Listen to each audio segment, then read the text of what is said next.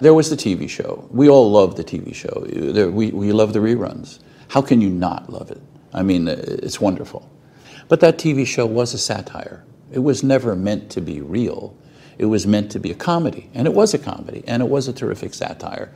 Pow, you know, all that stuff. But when the show was over, then the question is, what do you do with the comic books? I mean, Batman walking down the street in the daytime, and no kid is pointing at him and saying, "Mommy, that's man's in his underwear."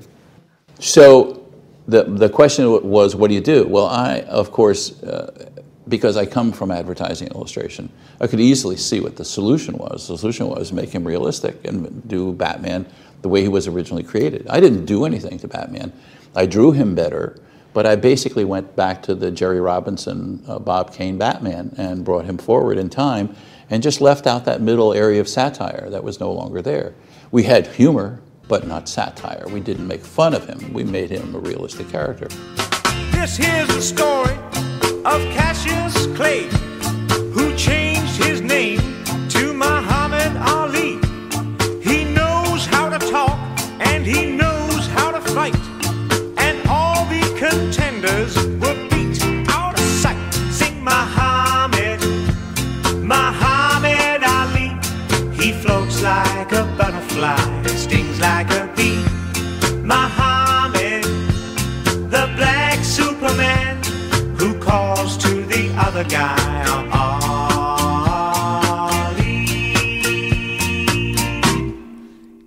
Hola, hola, bienvenidos a un nuevo podcast de Sala de Peligro, un podcast de esos que cuestan hacer y que cuestan hacer por muchas razones.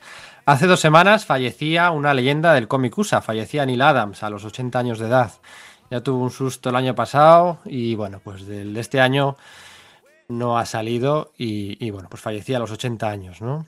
Así que como no podía ser de otra manera, estamos aquí reunidos para rendir homenaje a una figura y a una trayectoria también de uno de los autores, mmm, no sé, más importantes, que importantes, se queda corta la palabra, más importantes de la industria comiquera, pues durante los años 60 y 70 en lo que respecta a sus aportaciones gráficas y durante los 70, 80 y en adelante a pues sus reivindicaciones y, distintas guerras que tanto, que tanto hicieron por él y por muchos de los que vinieron antes de él y por muchos, muchos, muchos, muchos de los que vinieron después de él. Es un podcast que decía que cuestan hacer, cuestan hacer, pues porque bueno, uno lo hace con un nudo en la garganta, ¿no? Sobre todo también eh, pocos días después de haber conocido que también ha muerto, eh, ha fallecido George Pérez, son pues, uno no está en el mejor punto emocional para ponerse a hablar delante de un micrófono, pero es que además en el caso de Neil Adams también cuesta hacer, también cuesta hacer, eh, porque no es fácil contextualizar la importancia de su figura, no es fácil, no es fácil.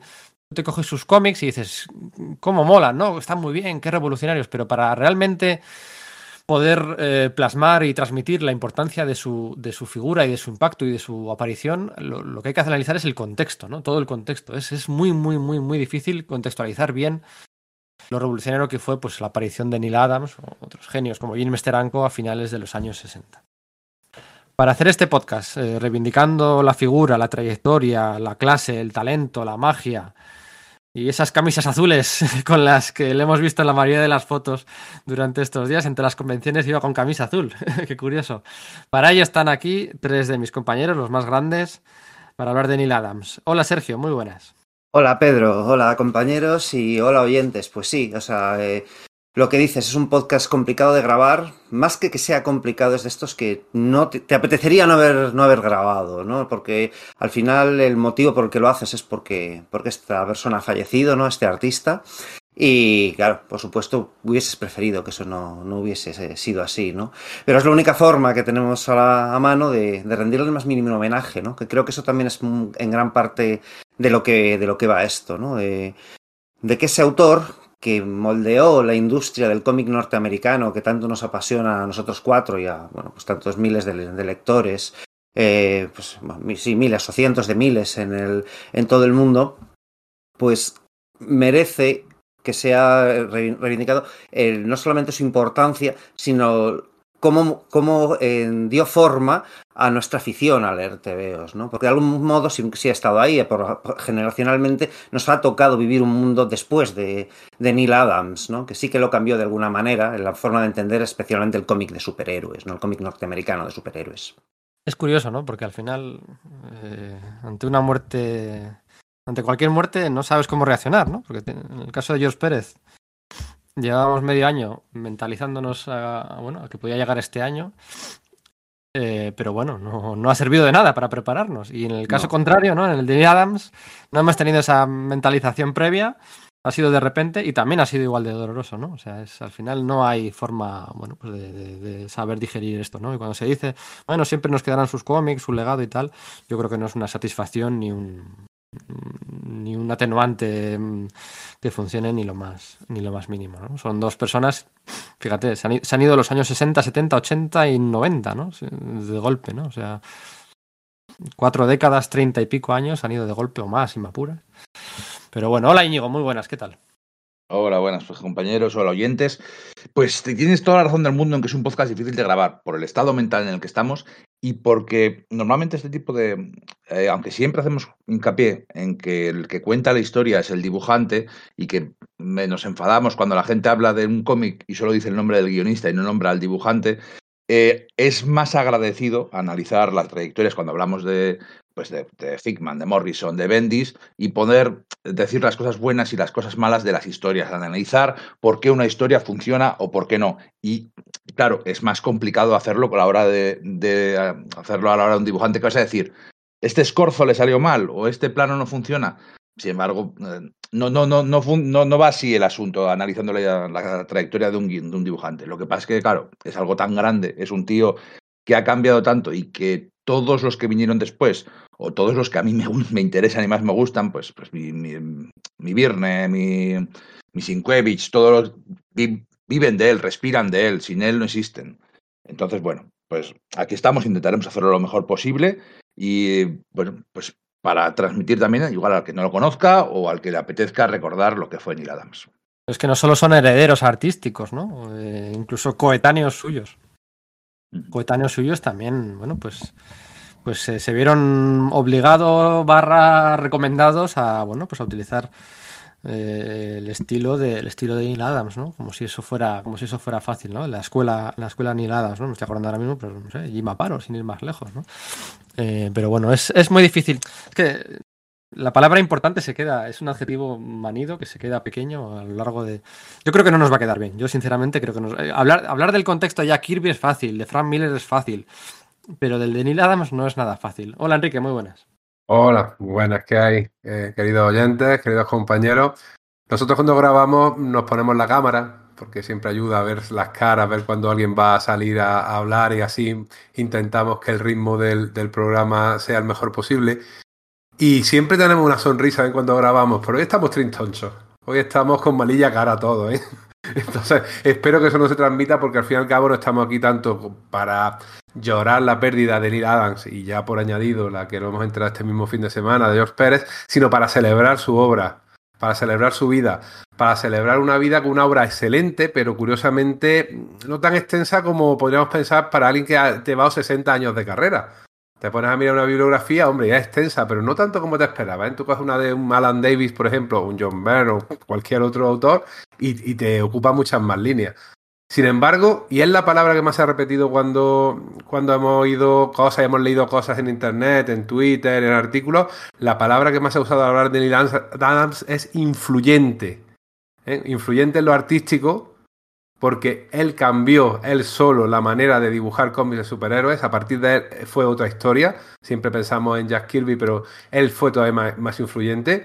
Pero también influyente en temas como defensa de derechos de autores, eh, defensa de cobro de royalties, posición del autor respecto a, las editoriales. Es una figura, más que un autor, es una gran figura la que se ha perdido en, en este última, esta última semana. Y si añadimos la pérdida de George Pérez, pues sí, podemos decir que estamos tristonchos. Pero bueno, somos sala de peligro, ¿no? No sala, no sala de confort, así que seguro que vamos a salir airosos. Hemos, hemos, llevamos 152 podcasts, no hemos hablado mucho de Neil Adams, no hemos hablado mucho, curiosamente, parece irónico, ¿no? Pero moría, moría el día que sacábamos el podcast de los Vengadores de Roy Thomas y Neil Adams y John Buscema, ¿no? Y ahí hablábamos de ello. Hace poquito hablamos de él y de Martin Goodman, el podcast que dedicamos a Atlas, ¿no? Que fue, bueno, pues uno de los, uno de los momentos clave en la historia del cómic USA, ¿no? Como esa necesidad de Martin Goodman de, de reclutar gente de debajo de las piedras para su nueva editorial hizo, le hizo hacer un pacto con el diablo, con Neil Adams, eh, para, bueno, pues para, para, cambiar la distribución de los royalties, para cambiar la para empezar a devolver las páginas de los originales, para reclutar gente que, estaba descontenta en Marvel y DC, ¿no? Ahí fue muy influyente Neil Adams, o sea, muchas de las editoriales independientes que surgen a finales de los 70 y de los 80 eh, salen gracias a, pues, a buena parte al trabajo de, de, Neil Adams con Atlas unos años antes, aunque salió mal. Eh, pero tampoco hemos hablado mucho más de Neil Adams, ¿no? Estoy haciendo así memoria y no hemos hablado mucho de él. Así que hoy mmm, vamos a decir muchas cosas por primera vez y muchas más se van a quedar en el, en el tintero, ¿no? Bueno, es normal en cierta forma. O sea, no, no, solemos hablar tanto de finales de los 60 y principios de los 70. Nos centramos en los 80, en los 90, entonces en lo que hemos vivido más. Y es lo que decía antes, que lo que decía mi compañero, que, que vivimos en un mundo post-Adams. No, no lo hemos conocido antes. Y tenemos que retrotraernos para pensar cómo eran las cosas antes de él. Bueno, pues venga, si os parece, vamos, vamos a empezar. Mi nombre es Pedro Monge, este es el podcast de Sala de Peligro. Esperamos que sobreviváis a la serie.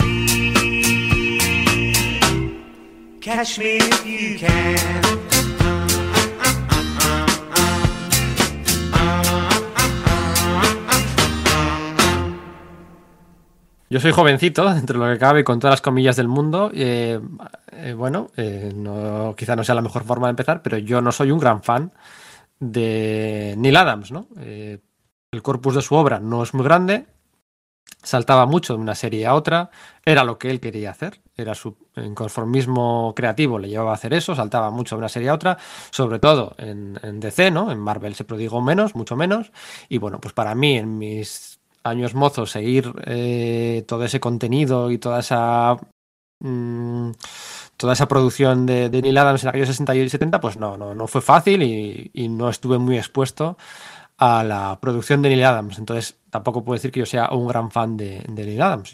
Más escuela quizá Buscema, más escuela Kirby. Vosotros sí, vosotros sois eh, os consideráis ¿Tenéis a Adams entre vuestro top 3 de autores favoritos, dibujantes favoritos? Pues realmente no. Yo diría que no porque eh, es lo que tú dices, realmente cuando coges conciencia de que esos dibujos que has leído desde pequeño en cómics tienen autores y te fijas en los nombres de los autores, son otros nombres los que, los que nos han influido por la edad que tenemos. O sea, Neil Adams siempre estaba ahí presente, si recordabas, por ejemplo, ese Batman tan chulo que editó en su momento en un tomito Bruguera, que era la saga Ras al Ghul, que, que, la verdad cuando lo leías lo flipabas, pero realmente no pensabas que ahí hubiera una persona que se llama Neil Adams, que había tenido tal o cual circunstancia en su obra y que en los años 70 había abandonado. Esas cosas no las sabes, las conoces a posteriori. De hecho, la conciencia de, de, que existiera un Neil Adams como dibujante que había hecho también un montón de cosas en Marvel, yo creo que la vi con clásicos Marvel, que era casi un, casi un clásico Neil Adams y encima con portadas de uno de sus muchísimos, que podemos hacer casi un concurso del 1, 2, 3, este que decían por 25 pesetas, eh, gente influida por Niladas, pues tenemos a Carlos Pacheco en las portadas, en que es uno de los muchísimos autores cuya obra de una manera u otra ha sido influida por, por, este, por este autor. Entonces la conciencia de Neil Adams como gran autor la hemos tenido a posteriori, pero realmente tampoco hemos tenido una obra, no hemos tenido unos titanes, no hemos tenido un Superman, no hemos tenido unos cuatro fantásticos con un autor, con una obra suficientemente amplia como para tenerlo en ese, en ese pedestal. Es más un autor de autores, yo creo, a estas alturas que un autor eh, popular, porque tampoco vendió mucho, casi nada de lo que hizo. ¿eh? También hay que tener, tenerlo presente. Incluso cerraron muchas series, o un par de series en principio de su carrera, bueno, ya lleva unos años, que él intentó reflotar, como la Patrulla X, y que no hubo manera, ni siquiera él pudo reflotarlo. Y era un trabajo maravilloso, pero que va, no, no, no pudo. O sea, no, no había tanta popularidad en su obra como prestigio. Quizás sea eh, la buena manera de definirlo. Sí, yo creo que es algo muy, muy, parecido a mi experiencia. Si acaso sí que recuerdo de niño ver eh, un par de números, tenía un amigo, pues yo que sería de, sería de Vértice, sería de Bruguera, la Patrulla X que hizo con Roy Thomas, y, yo ya de niño decía, esto es otro mundo, esto es otra cosa. Y leer también la, la guerra, la, la guerra Chris Krull, que por suerte y por casualidad hemos hablado mucho de ella hace nada, hace una semanita. Eh, pero sí que es cierto que cuando yo pienso en mis dibujantes favoritos, por un tema generacional, no digo Neil Adams, porque voy a decir pues a los que existían cuando yo era un chaval y a los que existían cuando yo era un adolescente, ¿no? Pues, bueno, tiene, tiene toda la lógica, creo, me parece a mí. Yo, sin embargo, sí que, y si no le pongo en un top 3, en el 5 entra seguro Neil Adams, ¿no? O sea, a mí ese, ese álbum de, de, ediciones brugueras, estos que eran un poquito más altos y más anchos de los cómics normales y, y tal, pues eh, me impactó mucho de pequeño. Eh, Bruguera publicó más álbumes de Batman y estaban de vez en cuando trufados por, por alguna historia suya. Y a mí me, me flipaban, me, me, encantaban, porque yo había leído quizás antes algún, algún Batman de Novaro y tenías pues eso a, a Sheldon Moldoff, a, a, Dick Sprang, profesionales muy esforzados y muy del contexto de la época. Entonces digamos que mi primera idea de Batman muy de pequeño era esa. Y de repente leí lo otro. Y entonces me fue la cabeza del todo, ¿no? Eh, de hecho, claro, lo que pasa es que dije, bueno, pues si es, es, otros autores que también publicaban, en, en, eh, de los que Burguera también publicaba cómics, como Mike Grell o, Mike Nasser, ¿no? Como no estaban acreditados o yo no lo, tenía, no lo tenía claro, pensaba que eran el mismo tío, ¿vale? No, les, no sabía ponerle nombre, pero no, pero no mucho después cayó en mis manos un, un fascículo de estos de la, de la historia de los cómics de Tautain, ¿Vale? Entonces, en uno de ellos, que estaba dedicado a los superhéroes en los años 60, venía un, venían algunas páginas de ese cómic que yo ya tenía, de la saga de Ra's al Ghul, dibujado por Neil Adams. Entonces, sí, le pude poner nombre, le pude poner rostro a ese autor, y sí, se convirtió en uno de los, de los más grandes para mí, ¿no? Eh, y también es cierto lo que dice Enrique, ¿no? Que, bueno, pues eh, quizás en clásicos Marvel, pues eh, se, ya se, se, convirtió en fervor absoluto. Pero también había leído un número de la Patrulla X de, Neil Adams, de estos en formato taco, de vértice, de hecho su último número, ¿no? que la segunda parte del, de ese taco, como venía eso, el último número de, de, de la etapa de Neil Adams con, con el tomo del tema de los Thanox, y el segundo el segundo episodio USA que incorporaban era el último que, que se publicó, que, en el que la Patrulla X no, no eran reediciones, dibujado por Sal Buscema, al que, una vez más, amamos y queremos, es un autor que, al que siempre reivindicamos y que nos encanta, pero honestamente, incluso de pequeños, Neil Adams era otra cosa.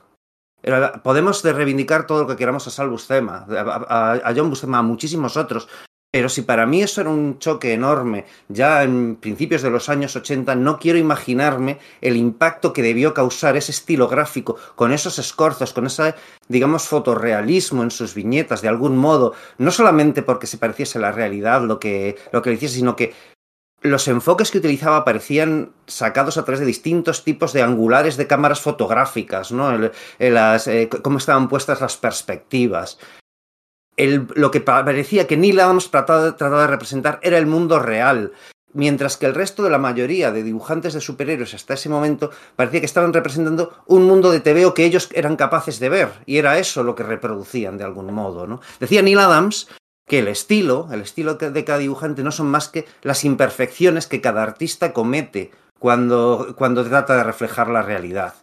Y hasta qué punto fue grande su, su sombra, su, eh, la, la que proyectaba su figura, que muchos otros artistas, también enormes para mí, como este, como Mike Grell, como Mike Nasser, que es otro tío que apenas tiene eh, constancia en una, en una colección y, y, demás, fueron capaces o tuvieron que, o se vieron invitados a emular esas imperfecciones, ¿no? Le he leído, preparando este podcast, le he leído una entrevista en la que él comentaba cómo la imagen, la imagen suya de Batman, posiblemente más conocida, ¿no? Es ese Batman saliendo de la playa, eh, pero un Batman eh, con ese contrapicado, con ese punto de fuga que funciona tan bien, ¿no? Un Batman agachado, saliendo, empezando a correr, ¿no? Y él decía, joder, claro, pero si es que tú, tú ves, el, el, fotorrealismo lo llevaba al extremo, ¿no? Tú ves una, a unos sprinters en una carrera cuando salen, salen ahí de, de 0 a 100 de repente ellos no van estirados, no pueden ir estirados porque se caerían, irían contra el viento. Ellos van agachados. Cuando empiezas a correr,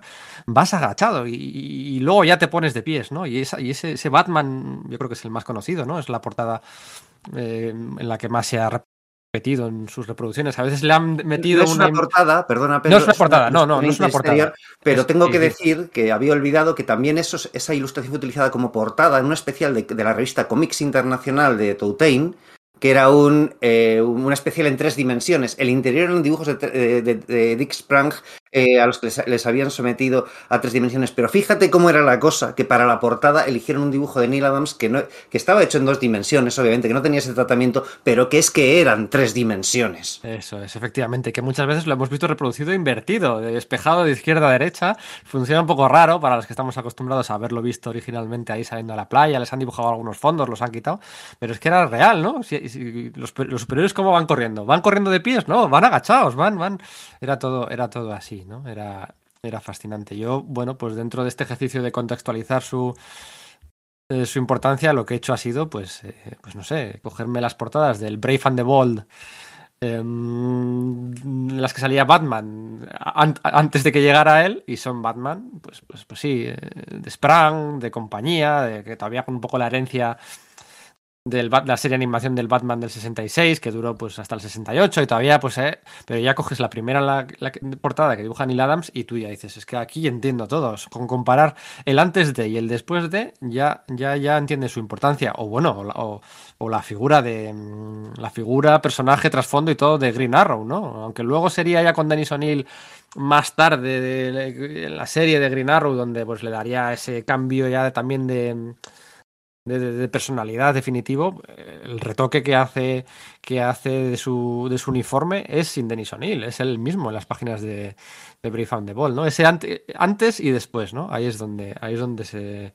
Solo con el, con el cómic en sí solo no puedes apreciarlo, tienes que contextualizarlo en lo que había inmediatamente anterior. En los X-Men, lo que estaba haciendo Roy Thomas con el bueno de Don Heck, Don Heck gran dibujante, mucho mejor dibujante de lo que siempre reconocemos. Es el último número que hace Don Heck sale el faraón viviente que ha, que ha, capturado al ángel. Al ángel no, perdón, a Caos, a Alex Summers. Y le tiene tumbado. Entonces tú ves la última página de ese tumbado, ese muñeco tumbado encima de tal, y ves la primera página o la segunda página de, Neil Adams de cómo está también eh, eh, Alex Summers capturado por el faraón viviente, y es, pues eso, pasar del 2D al 3D. Es que es, absolutamente otro mundo. Es, es, un cambio tremebundo. Es una cosa. Eh, que se te va la olla. Por decirlo muy, muy, de una forma muy vulgar, se te va la olla. Has dicho esto de Don Heck y a mí me hace mogollón de gracia porque yo durante muchos años, cuando era pequeño, yo tenía un pocket de Ases donde venía la, la historia de la etapa de Roy Thomas final en la que estuvo Neil Adams, eh, el episodio en el que aparece Fuego Solar, ¿vale? Yo lo tenía en un pocket de Asis y venía acreditado Don Heck. Y yo decía, están equivocados, no puede ser Don Heck, es Neil Adams sin ningún tipo de duda, porque yo ya en ese momento conocía a Neil Adams. Y claro, luego descubrí que no, que es que efectivamente era Don Heck que impulsado por, el, eh, por lo que estaba haciendo Adams en los X-Men, trató de emular su estilo y claro, con el tintado, de, Tom Palmer, pues a un ojo de un chaval como era yo, realmente dio el pego, ¿no? O sea, que, que tenía que, que, que Don Heck era, pues era mejor de lo que parecía, pero no solo eso, sino que hizo que, el que sino esa idea de, abundar esa idea de que en ese mismo momento ya los autores empezaron a decir, espérate, tenemos que empezar a hacer cosas distintas, porque este tío acaba de entrar en el panorama. Es que hasta Kurt Swan cambió su estilo en el Superman que hizo en los años 70 emulando a, Neil Adams. El dibujo de Neil Adams en la base es totalmente realista o académico, si queremos usar esa expresión. Pero, a ver, lo parece, pero si te pones a analizar, los escorzos son imposibles. Es imposible que una mano sea tan grande por muy, por muy cercana que la pongas a la cámara. pues era peor todavía que lo que acaba de hacer Íñigo, lo tengo que describir en cámara las perspectivas muchas veces tampoco son, son, reales. Y encima muchas veces utilizaba recursos de cómic de humor. A mí una de las cosas que me hacía más gracia era cuando, por ejemplo, un personaje se, se, sorprendía, le salían como tres o cuatro rayitas de los ojos como un personaje de eso, de cómic de humor que se sorprende. O sea, utilizaba unos recursos que en principio no eran los que supuestamente había que utilizar en un cómic supuestamente serio y sobre todo con ese dibujo tan, repito, supuestamente realista. Eh, de hecho, ahí releyendo, eh, cayó en mis manos eh, las páginas de fanboy que hizo a medias con Sergio Aragonés. Y el personaje protagonista dice, vamos a ver, sí, este Batman es más realista. Pero luego los ojos se le vuelven blancos. ¿Por qué? Y se le ven las cejas por debajo de, de la máscara. Pero eso no es realista. Y efectivamente, estaban dando ahí, Mare Banier estaba dando en el clavo. Y Sergio Aragonés. Estaba, a partir de un dibujo realista, estaba haciendo cosas que lo que lo veías, por ejemplo, eh, en Winston McKay, o en George Herriman, o en Jack Davis, un grandísimo dibujante de humor de la revista Mad, que tú ves sus dibujos que aparentemente son caricaturescos y se parecen mucho más a los de Neil Adams que los que podríamos pensar. ¿eh? Yo, eh, si tenéis delante un, un, ordenador, a nuestros oyentes les recomiendo que, que por favor pongan Jack Davis dibujante, porque hay muchos Jack Davis en Estados Unidos, y que vean dibujos suyos y, se sorprenderán de esa influencia sutil que, ejerció en Neil Adams. Pero no solo eso, lo que cambió realmente en Neil Adams fue la página en cómo las viñetas aparecían en la página. Porque incluso Jack Kirby se limitaba a sus cuatro viñetas, a sus seis viñetas. Aquí de repente las viñetas se deforman, se superponen, cambian en función de la acción que hay dentro. Hay en una historieta de los titanes, por lo demás bastante regular en cuanto a guion, pero una historieta de los titanes primigenios, el Robin, Aqualad, Wonder Girl, cuando eran jovencitos, que hizo a finales de los años 60, hay una viñeta que, es la confluencia de dos calles, una esquina y dos calles que se encuentran. Y tú la verías como si estuviera en un segundo piso. Pues esa viñeta tiene forma de V. Y, esa forma de V te da el movimiento de los personajes, unos bajando por, la, por una calle y otros bajándose en otra, encontrándose en la esquina. Eso no lo había hecho apenas nadie. Eh, sí se había hecho, por ejemplo, en cómics de humor pero nunca en cómic realista. O sea, tú no puedes entender Crisis en Tierra Infinita, muchos de los recursos que hacía George Pérez, como por ejemplo estas caritas de Flash que se van poniendo pequeñitas y van cayendo dentro de otra viñeta, viñetas cayendo dentro de viñetas. Si tú no sabes que anteriormente hubo alguien como Neil Adams que había ya abierto el camino. O sea, eso sí que fue revolucionario realmente. Además, eh, está viendo yo comparativas este fin de semana, ¿no? Intentando entender el contexto. Claro, también hay que entender que estábamos, bueno, su irrupción es en los años finales de los 60, realmente, finales de los 60, 68, 69, 70, donde además eh, combina colaboraciones en Marvel y en DC. Por aquel entonces en Marvel, la gente que trabajaba en DC trabajaba luego en Marvel bajo seudónimo. O sea, había una, um, una especie de, guerra fría entre los jefes de ambos editoriales no tan fría, no tan fría. No tan fría y bueno, pues no se podía. Si tú trabajas para DC, no vas a poder trabajar aquí, ¿no? Eh, y había muchos autores que trabajaban en Marvel con, con seudónimo hasta que llegó Neil Adams y dijo, no, no, no, no, no, yo soy Neil Adams y aquí voy a trabajar con mi nombre y a partir de entonces se, se dio por hecho, se entendió, se dio por bueno que se pudiera trabajar en las dos editoriales a la vez y se perdieron aquellos seudónimos de finales de los 60. Em, y yo recuerdo ver, se está viendo viñetas, páginas, en las que, esto nos ha pasado muchas veces, páginas en las que entre viñetas había una flecha para, para entrenar. entrenar el orden de lectura de las viñetas dentro de la página. ¿no? una página, también la, industria estaba verde, pues estaba aprendiendo de sus errores, pero la típica página con una viñeta arriba que ocupa todo el ancho Luego la página se divide en dos y en la parte de la izquierda son tres viñetas de arriba abajo y en la parte de la derecha una viñeta entera, ¿no? Esa página, esa narrativa es fallida, esa narrativa no se puede hacer. Porque ¿dónde, dónde lees? Primero que lees, primero que lees la izquierda eh, y luego la derecha o las tres de la izquierda y luego la derecha, ¿en qué orden? ¿no? Entonces la gente pues ponía una, ponía una flechita de aquí para allí, te, te llevaba, ¿no? con una flecha, era cutre a más no poder, poner una flecha entre viñetas para que puedas entender la narrativa. O sea, es cutre, es de mal narrador. Estaban, aprendiendo a hacer cosas. Estaban aprendiendo. De, romper las composiciones habituales en viñetas ordenadas y cuadrangulares de los, de los cómics. Estaban empezando a hacer cosas. Neil Adams debe ser el primer tío que mete una doble splash page en un TVO de DC, en un TVO del espectro que,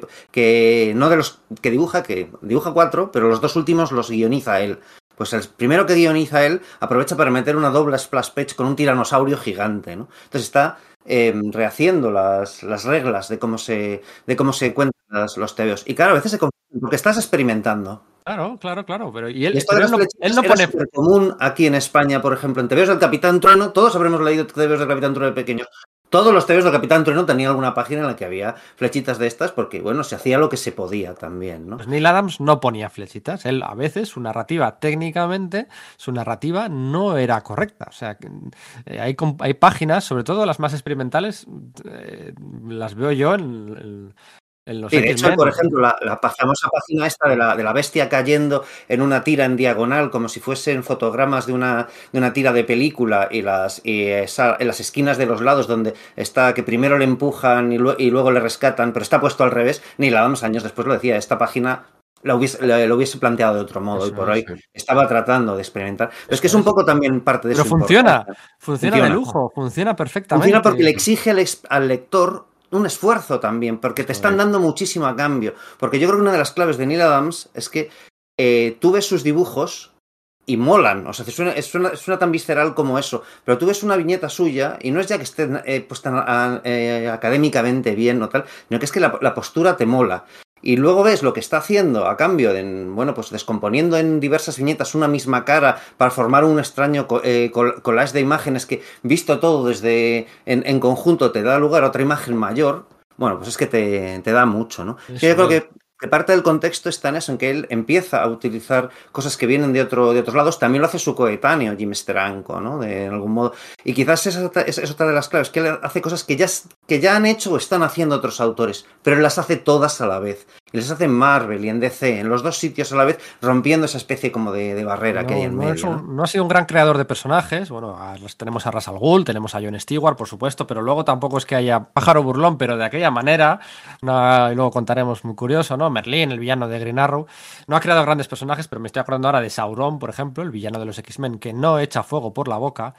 La, viñeta en la que utiliza esa doble página en la que cuenta su origen, insertando, embebiendo viñetas dentro del cuerpo de Sauron y la cola, cómo te hace llevar la narrativa perfectamente de un lado para otro, es magnífico, ¿no? Es magnífico en contraposición pues, a lo que hacía Don G, con lo que hacía cualquier otro, ¿no? A finales de los, de los 60. Yo ahora mismo me estoy acordando, lo puse cuando lo puse en Twitter cuando falleció.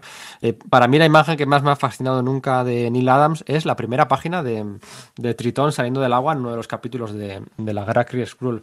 Transmite tantas cosas ese personaje, esa rabia, esa decisión, esa desesperación, esa, bueno, pues esa eh, esa mm, eh, casta, incluso si me apuras, esa, transmite tantas cosas esa viñeta que, que, que, me chifla, ¿no? El agua, vale, quizás el barco no esté posiblemente en las dimensiones adecuadas con la perspectiva en la que está, vale, bien, tremendo. Y la siguiente página es una página que él rompe en 16 viñetas, no sé si en 12 o en 16 viñetas, con, con, Tritón huyendo, golpeando una pared, metiéndose en la furgoneta, que, que, que, se narra sola, o sea, se narra sola, es Sí, fascinante. Es, ¿no? es una página muda, ¿no? Es, es una página muda, es, es, es, es- es verdaderamente fascinante, ¿no? Esas. esas... Neil Adams, a, a su favor, jugaba una, una cosa, ¿no? Eh, más allá de su cabezonería y su de segure- seguridad y de sus ideas, bueno, tenía las ideas claras, jugaba a su favor que venía de desfogarse durante cuatro o cinco años en, la- en- tiras de prensa de periódicos y de trabajar en publicidad, ¿no? Entonces, a su favor jugaba que conocía muy bien el medio, conocía muy bien los métodos de impresión de la época, conocía muy bien el, tipo de papel, conocía muy bien, había trabajado en, en- una industria, en dos industrias tan heterogéneas que- que sabía mucho más que los editores que había en DC y en Marvel, que lo que hacían eran todos los meses lo mismo, ¿no? Conocía con qué papel podía trabajar, con, con todo, todo, todo. Y Steranko también jugaba a su favor, a su favor eso, ¿no? Ese Mira, bagaje eso, eso tiene que ver con su formación académica. Él estuvo en el Instituto de Arte y Diseño de Nueva York, que es súper prestigioso, que ahora se dedica pues, a enseñar, no sé, cómic, animación, ilustración, diseño gráfico, pero en aquel momento realmente era una escuela de arte industrial, que se llamaba así, eh, que hacían sobre todo diseño de muebles, de moda, fotografía, arte gráfica, que es de lo que acabas de hablar, que saber el tipo de papel, el tipo de tinta, todo ese tipo de cosas, las daban en ese bachillerato, porque era un bachillerato, no era universidad. Ilustración publicitaria, planos, mapas, todo eso está metido en, en- el arte de Neil Adams, toda esa preparación técnica, pero es que de ese eh, instituto han, han salido gente como Al Pla- Plastino, Joe Orlando, John Romita Senior, hasta el propio Joe Madureira, y mucha de la gente que salió de allí, pues trabajaron juntos. Por ejemplo, otro Giordano fue antiguo alumno allí, unos años antes que, que Neil Adams. Larry Hama, que colaboró mucho con él. Alan Cooperberg. eh, incluso Malcolm Jones III y Dennis Cowan, eh, revisando que luego triunfaron con Question, fueron compañeros de clase. O sea, fue compañero de clase de Neil Adams, Calvin Klein, el diseñador de moda. O sea, imaginad el tipo de gente que había y los talentos tan diversos que había, como para luego de ser esa la única manera que tenían para aprender un poquito de ilustración para luego de- dedicarse al cómic. Y eso claro que se ve en, en el arte de Neil. Ese, barco probablemente está mal dibujado, como dices tú, simplemente porque no tuvo tiempo. Pero si hubieran dado tiempo hubiera salido un barco perfecto porque la verdad que lo bordaba.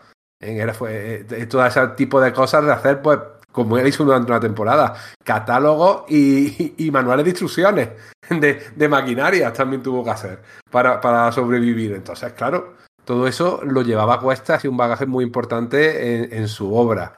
Claro, es que es eso, él llega a ese instituto y él, eh, siendo un chaval, quiere, o sea, él lo que quiere es hacer cómics, ¿no? O sea, decir, eh, lo que pasa es que, bueno, pues no descubre que ese instituto, instituto no, se, no, no- no se hace, no, se, no, le van a dar esa formación.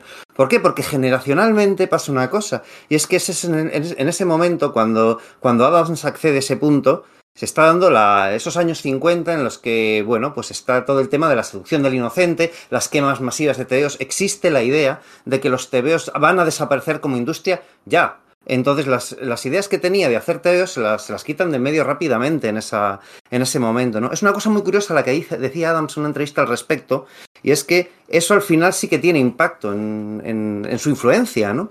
Porque al final, si te pones a, mi- a mirar fechas, hay muy pocos artistas de su generación. Porque la mayoría de las personas de, esa época no decidieron no seguir la idea de seguir una carrera de cómics. Si te pones a, a contar, está él, Esteranco y Herb Trimpe, más o menos, son la gente de- de- del- de- del, del mismo tiempo. Entonces, por eso debe ser tan importante en realidad, porque toda la gente que había cuando él llegaba ya lleva mucho tiempo trabajando, eran casi todos profesionales herederos de la Golden Age, no había habido un relevo eh, generacional. Y él personifica ese relevo generacional, de algún modo. Ese además en un contexto muy concreto, que son esos años 60 rupturistas en los que están pasando varias cosas. Está el tema del cierto contestasteri- ah, ser contestatario en, eh, políticamente ¿no? y socialmente, quiero decir. ¿no? Y es algo que se está dando en casi toda la cultura popular, trans- transversalmente.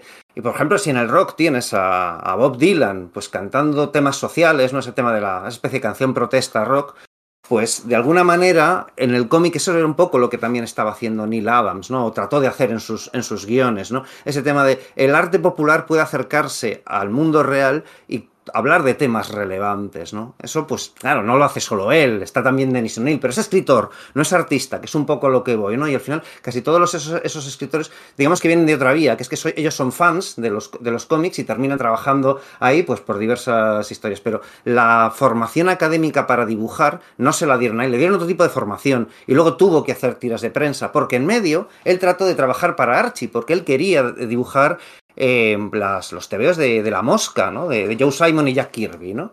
Y entonces él llegó, eh, fu- fue con, una- con unas muestras a Archie y, bueno, primero fue a DC y le dijeron, mira, es que vamos a cerrar. Hace 20 años esto hubiese sido la, la leche, pero te, hubiésemos contratado, pero es que mm, no te podemos contratar, ¿no? Ahí, pues, a principios de los, o sea, finales de los años 50.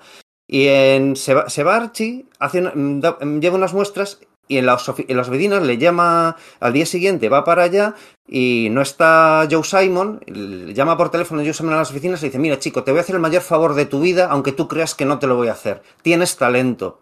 No, no sigas una carrera en el mundo del cómic. Métete en el arte industrial o en, o en la publicidad o algo por el estilo, porque esto va a cerrar. Sé que esto te va a sentar muy mal, pero ahora mismo, pero de verdad, te voy a hacer un favor. Luego resulta que algunas de esas viñetas, de esas muestras que había hecho para la mosca, pues se cortaron y se pegaron en TVOs de la mosca que se estaban publicándose en ese en, pues eso, en unos años después. Entonces Neil Adams se va a eso, a, a un- a una escuela de, vamos, a una, una empresa Eso, de... para de eso, publicidad. que te corte, pero es que la industria del cómic de, de la época no, no- nunca nos decepciona. Siempre eran, es que eran todos unos mafiosos y eran todos unos trapicheros. O sea, él, lle- él llegó con su, con su carpeta de originales, porque claro, en aquella época no había manera de reproducir grandes páginas, no había fotocopiadoras, no había nada, y las que habían eran carísimas, se servían para hacer planos, o sea que plotters, esto, y eran súper carísimos. Entonces, los artistas iban con una eh, carpeta llena de originales. Entonces él dejó allí la carpeta para que la vieran, para volver dos o tres días después, y cuando vuelve se encuentra que han recortado esa viñeta en la cual el protagonista se transforma en la mosca. Una viñeta alargada que les gustó tanto que dijeron, el, artista que tenemos ahora aquí es incapaz de dibujar esto. Y este chico de 18 años ha hecho una virguería que efectivamente se ve transformándose en la misma viñeta un montón de pequeños estadios de esa transformación hasta transformarse en ese héroe creado por, por Joe Simon. Fijaos cómo era la industria en aquel momento que realmente habría incluso cierta ignorancia de qué estaba haciendo quién, quién. Porque él iba a Archie pensando en conocer a Simon y a Kirby. Simon ya trabajaba desde su casa y Kirby estaba en Marvel. O sea, él ni siquiera sabía dónde estaba en aquel momento Kirby trabajando. No tenía tampoco la idea muy clara. Y sí, efectivamente se encontró esa página a la que le faltaba la parte de abajo y dijo, oye, me habéis recortado una página. Sí, es que no ha gustado, las vamos a poner. Aparentemente, ahora él lo cuenta así, no le sentó mal, sino al revés, fue un acicate. Es decir, mira, lo que hago les gusta. Pero yo creo que conociendo a Neil Adams, yo creo que se cabrearía bastante. Porque también es verdad que leyéndole entrevistas es cierto que cada vez te cuenta las cosas de una manera. ¿eh? Eh, Siempre cambian los detalles, siempre cambia algún tipo de cosa, pero bueno, el fondo Sí, permanece. yo he dicho que él quería estudiar, o sea, decir, hacer cómics, pero en otras entrevistas cuenta lo contrario. No, yo no tenía claro que quisiera acabar haciendo cómics. Lo que pasa es que estaba en una industria, en una empresa de publicitaria que hacían eh, diseño en plan, eh, sus diseños en plan cómic como publicidad. Y entonces nos ofrecieron la tira de Ben Casey y acepté. Y eso me llevó a lo otro, ¿no? Así que no sabes muy bien Y en exactamente. otra ocasión cuánto de cuenta que fue a esa misma a esa misma agencia, llevó su carpeta de originales, estuvo una semana allí, volvió y se la habían perdido. O sea, imagínate, ahora, dice, ¿ahora dónde voy yo? A, a- a- tengo que ahora tirarme un año otra vez haciendo muestras para tal y me, voy a dedicarme a los cómics. Y otras que en esa, que esa carpeta las había llevado a una, a una, a una empresa y cuando fue a la, a la empresa, la empresa había cerrado y por eso había perdido esa. No es claro. Su memoria no es lo que era, como, como era la de. un- Como pasaba un poco con Stan Lee, por hacer comparaciones odiosas, ¿no? Y ahora una historia oral de los cómics, nunca va a haber nadie que sepa lo que es verdad y lo que es mentira. Eso, porque los detalles van variando, entonces no sabes exactamente cuánto te puedes fiar de lo que, de lo que es contado, ¿no? Pero entonces tienes que ir a los sitios comunes que parecen un poco fijos y tratas de extrapolar lo que pasa en medio, ¿no? Fíjate con qué gente se tenía que codear o con quién tenía que competir, ¿no? Estamos hablando de una época bisagra, en los 60, los 70, la silver a la bronce, tal, no sé qué. Y se tenía que codear o pelear con Julius Schwartz, con, con Murray Multimov, con Carmina Infantino, con, con no sé, con, con por ahí estaban eh, Arnold Drake, bueno, jovencito, Mark Wolfman, Len Wayne, también jovencitos, eh, Garner Fox, toda esa gente, históricos. Bob, Bob Kaniger, que tenía muy mala fama también. No sé, Bueno, Roy Thomas, Stan Lee. eh, eh, ahora me sale el nombre de Tom Palmer ahora también, que es uno de un tintador, porque bueno, podríamos hablar también de quién le han tintado bien y quién no, ¿no? O, o se coloreaba cuando se coloreaba a él o cuando Ya, no. pues, pues mira, ya que vas en esa dirección, nombremos también a Dick Giordano, ¿no? Dick Giordano, ¿no? Entonces se tenía que codear con gente, pues bueno, alfa en muchos casos, y bueno, pues él tenía que tener esa personalidad, ese ego y esa, bueno, arrogancia, seguridad, y que él ha habido gente, ¿no? Eh, pues a- pregúntale a Frank Miller, o pregúntale a Todd McFarlane, o pregúntale a, ¿no? Pues, pues, pues bueno, eh, es para, es parte de, de- de- para pasar la historia necesitas eso también, o sea, es... eh, tu personalidad tiene que ser así, ¿no? Esa seguridad en ti mismo, esa arrogancia, esa paternalismo. Paternalismo, sí, eso Eh, es. Bueno, pues, pues, pues forma parte, ¿no? Claro, yo creo que das un poco en la clave. Es que no es solo. Neil Adams no solo cambia la industria por cómo dibuja. No es un tío que está encerrado en una torre y manda unos originales, no, es que interactúa con la gente y eso hace que la industria cambie. Antes hablabais de que conocía los métodos de impresión. Claro, fue el tío que consiguió que los colores de, de los cómics de DC fuesen más vivos, porque ellos se seguían actuando con una serie de planchas eh, de, diferentes gradaciones y el amarillo lo tenían pues en una sola. Y tenían la idea de que el amarillo daba problemas al ser impreso, así que se utilizaba poco amarillo y las, la- el, el llamado color carne caucásico, por ejemplo, de los, de los personajes era muy rosáceo, ¿no? Entonces Neil Adams dice, oye, pues esto no lo podemos cambiar. Y, y le respondía, creo que Sol Brodsky, ¿no? Decía, eh, no, esto no, no... O Sol Harrison, siempre los confundo. Paul Harrison. Sol Harrison. Harrison, sí, Sol Brodsky es el de Marvel, perdón. Es el de Marvel, sí. Eso es, sí. Le, le dice, no, no, es que esto, eh, claro, pues el, el amarillo da problemas al, al imprimirse en el papel. Y dice, hombre, pero que no estamos en una revista de autogramaje, que estamos con, con, un papel muy ba- con un papel muy barato. Esto se puede hacer, fíjate, en Marvel lo hacen. No, no, pues es que esto es de Timely, fíjate, se referían a, se referían a, a Marvel en ese entonces todavía como Timely, ¿no? En las oficinas de, de DC, ¿no? Le- le- eh, lo que pasa es que pagarán más. Entonces, claro, pues Adams dice, no, esto no puede ser. Habla con Jack Leibowitz con, Carmina Infantino. Y dice, oye, que Marvel tiene más colores que nosotros para reproducir. ¿Cómo que, que Marvel tiene más colores que, eh, que nosotros para, para reproducir? Esto no puede ser. Vamos a llamar a la imprenta. Y llaman a la imprenta, que claro, era la misma la que hacía las separaciones de colores en Marvel y en DC. Hablan con ellos y, y, y dice, oye, ¿qué pasa? ¿Que estos tienen más, más, eh, más registro de color para imprimir? Sí.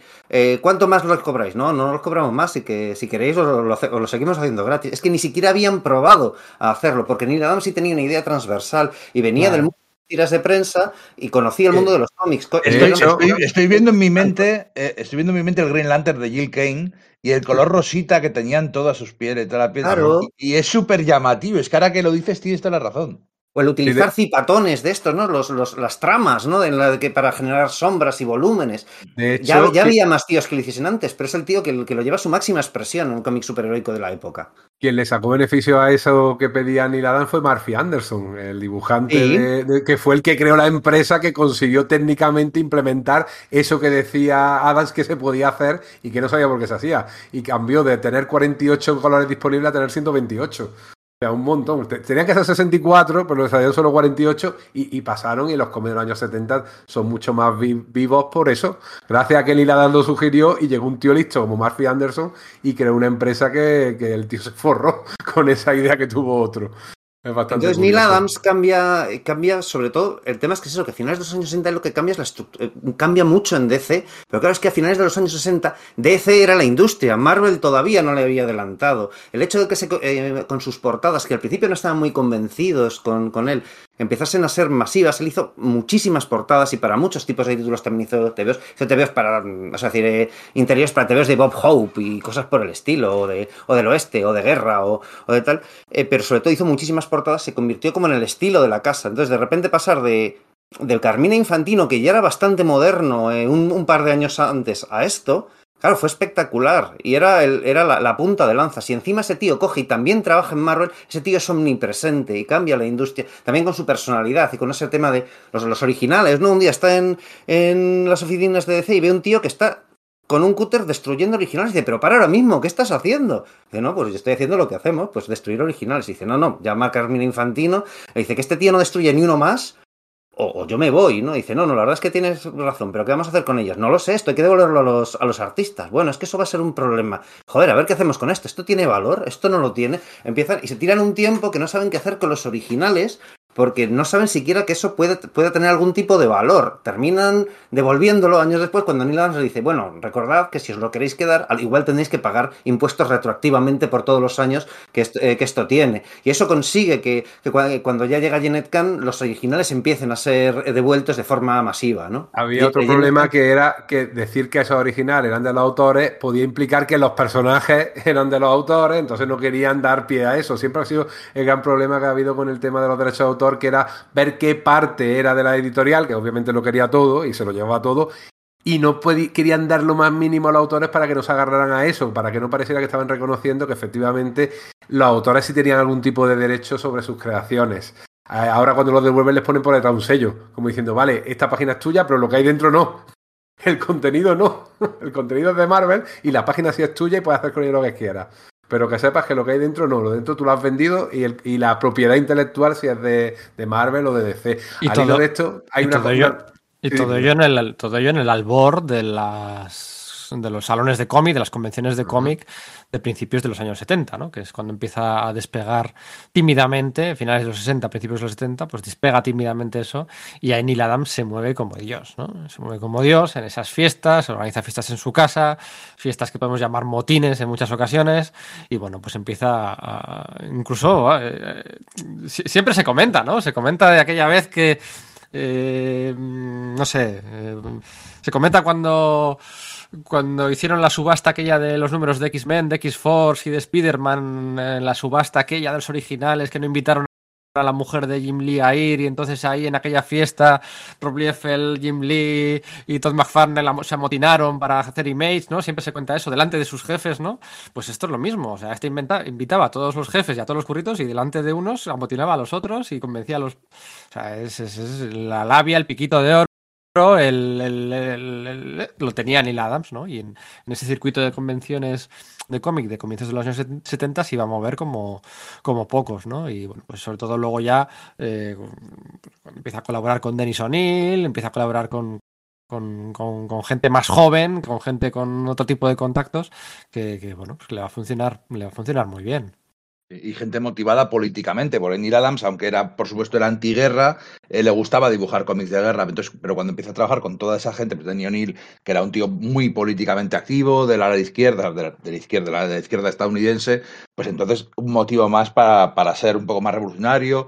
Eh, intentaron montar, eh, se quejaba Stan Lee de que intentaron montar una, una asociación de autores de cómics y entonces Neil Adams dijo, vale, si la vais a crear, la vamos a crear, pero yo eh, lo que quería era realmente era hacer un sindicato. Claro, no hay sindicatos de los cómics de superhéroes ni los dibujantes de cómics. Entonces Stan Lee decía, joder, pero este tío, queríamos crear una asociación para juntarnos y hacer cenas y, bueno, mirar un poquitín por ciertas cosas comunes y lo que intentó convertir de tapadillo en un sindicato. Esto era, era peligroso. La verdad que también era muy pillo, porque eso que has dicho de, de los cómics de guerra, a él le ofrecieron. Él, él era hijo de militares. Lo que pasa es que al parecer no debía llevarse muy bien con su padre, porque luego fue antiguerra del Vietnam, quizás porque pensaba que por la edad que tenía era probable o posible que lo mandaran al Vietnam. Porque tenía 20 y pico años, la guerra empezó en el 66 y tenía 26, 27. Y, lo que le pasó fue que le propusieron escribir una, dibujar una tira sobre los boinas verdes, ambientada en la guerra del Vietnam, y él no quería justamente hacer un cómic ambientado en en el, Vietnam, así que pensó en Joe Kubert. Se lo dijo a Joe Kubert y Joe Kubert aceptó porque iba a ganar más dinero en esa tira y va a tener más difusión que lo que estaba haciendo en DC, que era precisamente historias de guerra. ¿Y qué hizo? Llegué a DC y me he enterado que Joe Kubert no está. ¿Puedo hacer yo su historia? O sea, que vamos a ver, ni nada, qué pillo eres, ¿no? Claro, eran historias ambientadas en la Primera o la Segunda Guerra Mundial. Eh, pues entonces, claro, la última guerra justa, ¿no? Pero esta guerra que, que, estaba en aquel momento en todo el apogeo, sí que realmente él no era nada partidario, pero tiene mucha gracia que aprovechara aquello para ponerse digno, pero luego pedir, ir a pedir trabajo y lo consiguió. Es que lo claro, consiguió. es que le habían rechazado en primera instancia, en esos finales de los años 50, pero ya después de, de, haberse fogueado en la tira de Ben Casey y haber hecho unos, algunos, algunos relatos para los magazines de, de la editorial Warren. ¿no? Para, para, que no lo sepa, Ben Casey era una serie de televisión de, de un hospital. Y, sea, típica es. serie de urgencias y de tal. Culebrón, y, y, cule, y, Culebrón, pues como Anatomía de Grey, pero de la época. Entonces Eso hacían es. una, tira de, una tira de prensa de, de, esa serie de televisión. Neil Adams, de hecho, había hecho alguna cosa antes en otra que era, eh, no recuerdo ahora cómo, cómo se llamaba, pero era de una, de una serie de televisión del oeste, ¿no? Basada en un personaje ficticio o sea, perdón, en un personaje real, pues habían hecho una serie de televisión y había tiras cómicas de, de sobre ese personaje, ¿no? Entonces, bueno, pues él, eh, está ahí en el, pues haciendo esos, es, esas tiras de prensa que además le sirven mucho para hacer luego lo que, lo que le caracterizarán en los cómics de superhéroes, porque claro, un culebrón de una, en una tira de prensa tiene muy poca emoción visual, viene dado solo por el diálogo, son un montón de cabezas parlantes. Entonces es allí donde con las restricciones que tiene ese formato empieza a jugar con y cómo muevo la cámara, y cómo parto una cara en una viñeta para que la continuación de la cara sea, la, el, sea el, otro lado de la, de, la siguiente, y cosas por el estilo, ¿no? Entonces, ¿qué pasa? Que claro, pues eh, está en ese, punto y está volviendo a hacer arte publicitario cuando le ofrecen esto a las Boinas Verdes y dice, bueno, pues ahora que he hecho esta jugada y que Joe Kubert no está, bueno, pues está Rasheath, pero voy a ver si me dan trabajo, ¿no? Y claro, pues sí, se lo dan, se lo dan, efectivamente. Ahí es donde empieza, pues eso, a hacer pequeñas cosas, ¿no? Aquí es cuando con Dennis O'Neill eh, crean, los dos juntos crean a Thanos, ¿no? Son los creadores de Thanos. Efectivamente, ellos y Frank no, Miller. No, fue George Pérez, digo que no me enteráis, ¿eh? que lo he leído en la prensa. ¿eh? que fue George Pérez, que creó a Thanos y al guantelete y todo lo demás. Que bromas aparte, bueno, vamos a hablar un poquito de su. Bueno, no sé si queréis hablar de su Deadman, ¿no? Pero sobre todo, sí, estamos combinando todo el rato las aportaciones creativas desde el punto de vista gráfico, las aportaciones sindicales o reivindicativas y las aportaciones humanas, ¿no? O las características humanas de Neil Adams.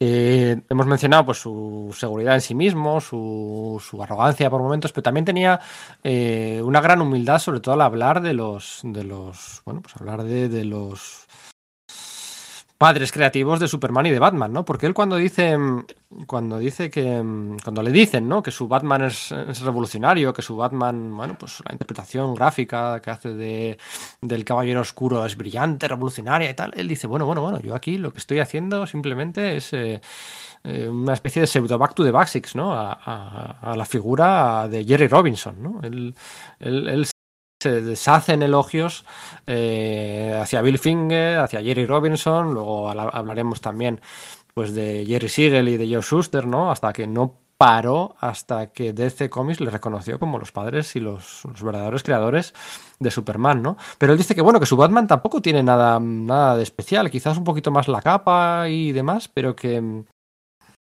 que tampoco, tampoco, no, no, que él, Jerry Robinson, que es, lo que hace es recuperar la versión de Jerry Robinson y, se deshacen elogios hacia la figura. Y es cierto, es cierto, tú lo piensas un poco y es cierto, ¿no? Sobre todo en las primeras aventuras con Denis O'Neill, que eran unas aventuras muy de. Muy de. Bueno, pues eran estaba alejado de Gotham City, alejado de la figura de Robin, alejado de los villanos pues, de dos caras y de Joker, figura... A los cuales también recupera, ojo, que él es el primero que, que, que vuelve a utilizar a dos caras después de décadas de no ser De utilizado el verdadero Harvey Dent. de ¿eh? la mujer, sí.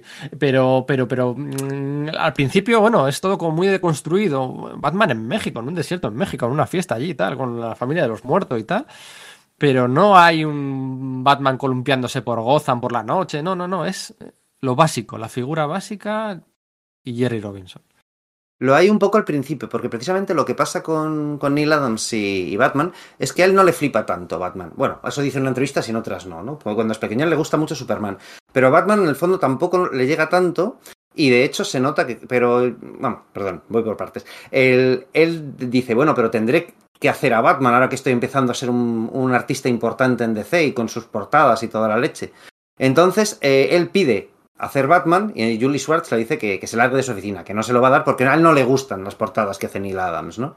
Entonces él lo que hace es irse con Murray Bultinoff y le, le dice, oye, tú, tú eres el editor de, Brave and the Bold, ¿no? Que es la, revista esta que era el, el- team up de Batman, ¿no? En cada, en cada TVO Batman aparecía con otro superhéroe. Y dice, sí, bueno, pues yo quiero hacer unos números de esto porque va a salir ahora Deathman y como yo estoy haciendo los TVOs de Deathman, pues es lo, es lo adecuado, ¿no? Entonces ahí empieza a dibujar a Batman y de hecho ese Batman que dibuja al principio todavía es muy heredero del de, del de Carmina Infa- Infantino, del New Look. Es decir, no es el Batman de Neil Adams todavía, es, el, es Neil Adams dibujando a Batman, que no es exactamente lo mismo. Es luego cuando, desfogándose en, en, esa etapa, pues hay una avalancha de cartas de fans diciendo que este tío eh, dibuje las series principales de Batman y, Julie Schwartz tiene que tragar con eso, cuando decide, decide eso, pues el tema de decir, voy a irme a lo básico, voy a irme a, Jerry Robinson. Y me he visto esta peli de, la Hammer de Drácula y, me ha hecho mucha gracia como Christopher Lee mueve la capa. Voy a darle el mismo movimiento corporal a la capa de Batman, voy a inclu- a incluirlo. Ya he estado cambiando algo en los guiones de Brave and the Bold para que todo suceda de noche, para que tenga un sentido que Batman sea un hombre murciélago. Voy a tirar más en esa dirección. Entonces con eso... A Neil Adams le acabó flipando Batman, pero en principio no era su personaje favorito, ¿no? Ah, bueno, según versiones, ¿no? Ya te digo. De sus, sus propias versiones, vaya. Sí, su personaje favorito decía que era Superman, ¿no? Y lo que hizo Mm. con Superman, eh, luego hablaremos de bueno, esa reinvención en los 70 con Denis O'Neill. Por cierto, esa portada que todos conocemos de, mm, de Superman rompiendo las cadenas con el pecho, ¿no? Eh, bueno, es clásica más no poder. Él renegaba mucho de ella, ¿no? Porque decía, joder, es que esa portada parece fácil, sencillota, sin ningún tipo de imaginación. Eh, la hice en dos horas y media y no tiene ningún mérito. Me molesta que la gente alabe, pues pues, pues, pues una portada que hice en nada, en dos orillas, y que se ha utilizado en, bueno, pues en enciclopedias, en en mochilas, en, en- no sé, en fiambreras, se ha usado tantas veces, ¿no? Eh, y me molesta. Yo me he currado portadas en mi carrera durante ocho horas, 10 horas o dos días y no se reconocen tanto como, como esta, ¿no? Bueno, pues eh, no sé. No, No, solo no- eso, sino que era uno de los primeros homenajes dentro de la industria del cómic. Sí. Eso era una- ese, ese era- ese dibujo era una ilustración promocional de, de Superman que había, que había hecho eh, Joe Schuster en uno de los primeros números de Superman. Acababa el TVO, dice, siga leyendo las aventuras de Superman en Action Comics. Y aparecía eso, pues Superman rompiendo las cadenas que estaban mal hechas porque se rompen todos los eslabones. Cuando se rompes una cadena, se rompería solo uno, ¿no? Pues Sí. Neil Adams lo que hizo fue hacer un, un remake de esa ilustración que para él era mítica y que se, vol- se volvió a convertir en mítica para, una, para todas las generaciones posteriores de Superman que la si no lo hubiesen olvidado. Sí, efectivamente, pero vamos, no, yo, yo no lo entiendo como falsa humildad, ¿eh? yo de verdad lo entiendo como, como querer reivindicar trabajo.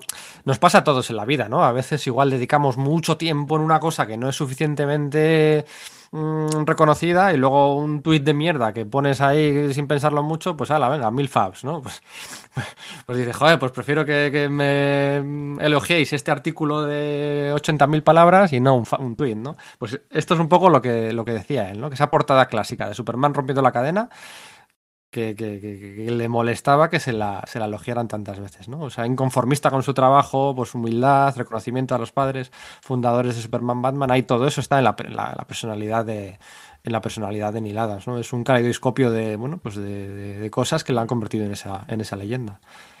Sí, bueno, ya no, no sería adelantarse, pero el tema que antes comentado antes de paternalista, no paternalista en el más sentido, sino de, de figura paterna, es algo muy reconocido. O sea, mucha gente habla de Neil Adams como de un segundo padre que tuvo y de, de, un padrino en el negocio. Le gustaba dar oportunidades a nuevos autores, le gustaba eh, que viniera un chaval y decirle, bueno, pues esto debía ser bastante crítico con la, con la gente nueva y cuando le presentaban portafolios y tal, eh, les daba caña, pero les daba caña en el buen sentido porque cuando decía, bueno, este tío tiene potencial, pero no lo está utilizando bien y decía críticas a veces muy salvajes. Se cuenta que al mismo George Pérez le hizo alguna crítica que le dejó temblando y que, bueno, pero que a posteriori le sirvió para mejorar. Ese carácter de, ayudar a la gente y de hacer que gente entrara en el, negocio y de usar los contactos y los conocidos para bien, para, favorecer que el talento llegara al mundo del cómic, es bien reconocido. Y es una cosa que pues, mucha gente se ha hecho deshecho en elogios en estas últimas semanas cuando hablaba de ¿no? un recuerdo de, de la vez que me ayudó, la vez que le conocí y la vez que me presentó a no sé quién. Y eso no es nepotismo, sino es, eh, vamos a ver, que, que, la gente que favorecer que la, que la gente llegue a donde, a donde debe ser su destino. Cuando creó en 1971 Continuity Associates, junto con Dick Giordano, eh, por allí pasaron la mayoría de los autores que luego fueron famosos en los años 70 y 80, aunque fueran para una primera o segunda oportunidad, pero vamos, Paul Layton, Al Gordon, Walt Simonson, Jim Starling, eh, Pat Broderick, Howard Checking, Cary Bates, eh, eh, Trevor Eden, Bob Wyasek, allí también, aunque no trabajó para, para Neil Adams, sí que pasaba Frank Miller muy jovencito que llamaba a la puerta y lo dejaban corretear por allí para que se fijaran lo que hacían los mayores. O sea, esa, esa efectivamente figura que arropa y que aconseja, aunque sea un padre duro, a, a una parte de la industria americana, la que eh, hizo casi los años 70 y 80 de la industria americana, Mike Grell, José Luis García López, todos ellos. Oye, y Esteban Maroto.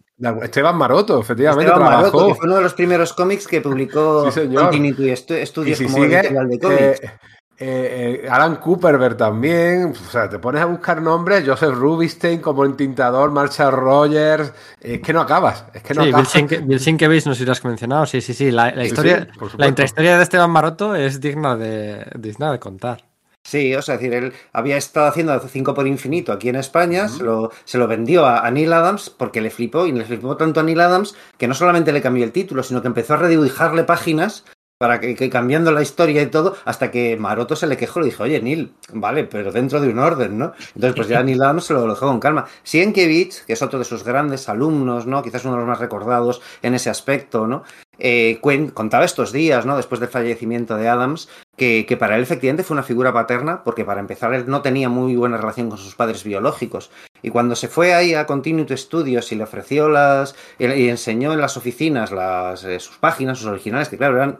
Bueno, pues eso. Eh, dibujar exactamente igual que Neil Adams, ¿no? De hecho, cuenta así una especie como de duelo de miradas que tuvo con Mike Nasser, que hasta ese momento era el tío que se suponía que mejor emulaba el estilo de, Neil Adams. Entonces, como que el, eh, Mike Nasser se le quedó mirando a través de la ventana de un ascensor en el que se estaban alejando sin perder el contacto visual, como diciendo, este tío me puede estar jodiendo, ¿no? O algo por el estilo, ¿no? Bueno, pues Neil Adams vio esas páginas, cogió el teléfono y le dijo, bueno, a su, a su, vez se lo había mandado Carmina Infantino porque eh, Bill Sienkiewicz primero había ido a DC y justo habían impresionado.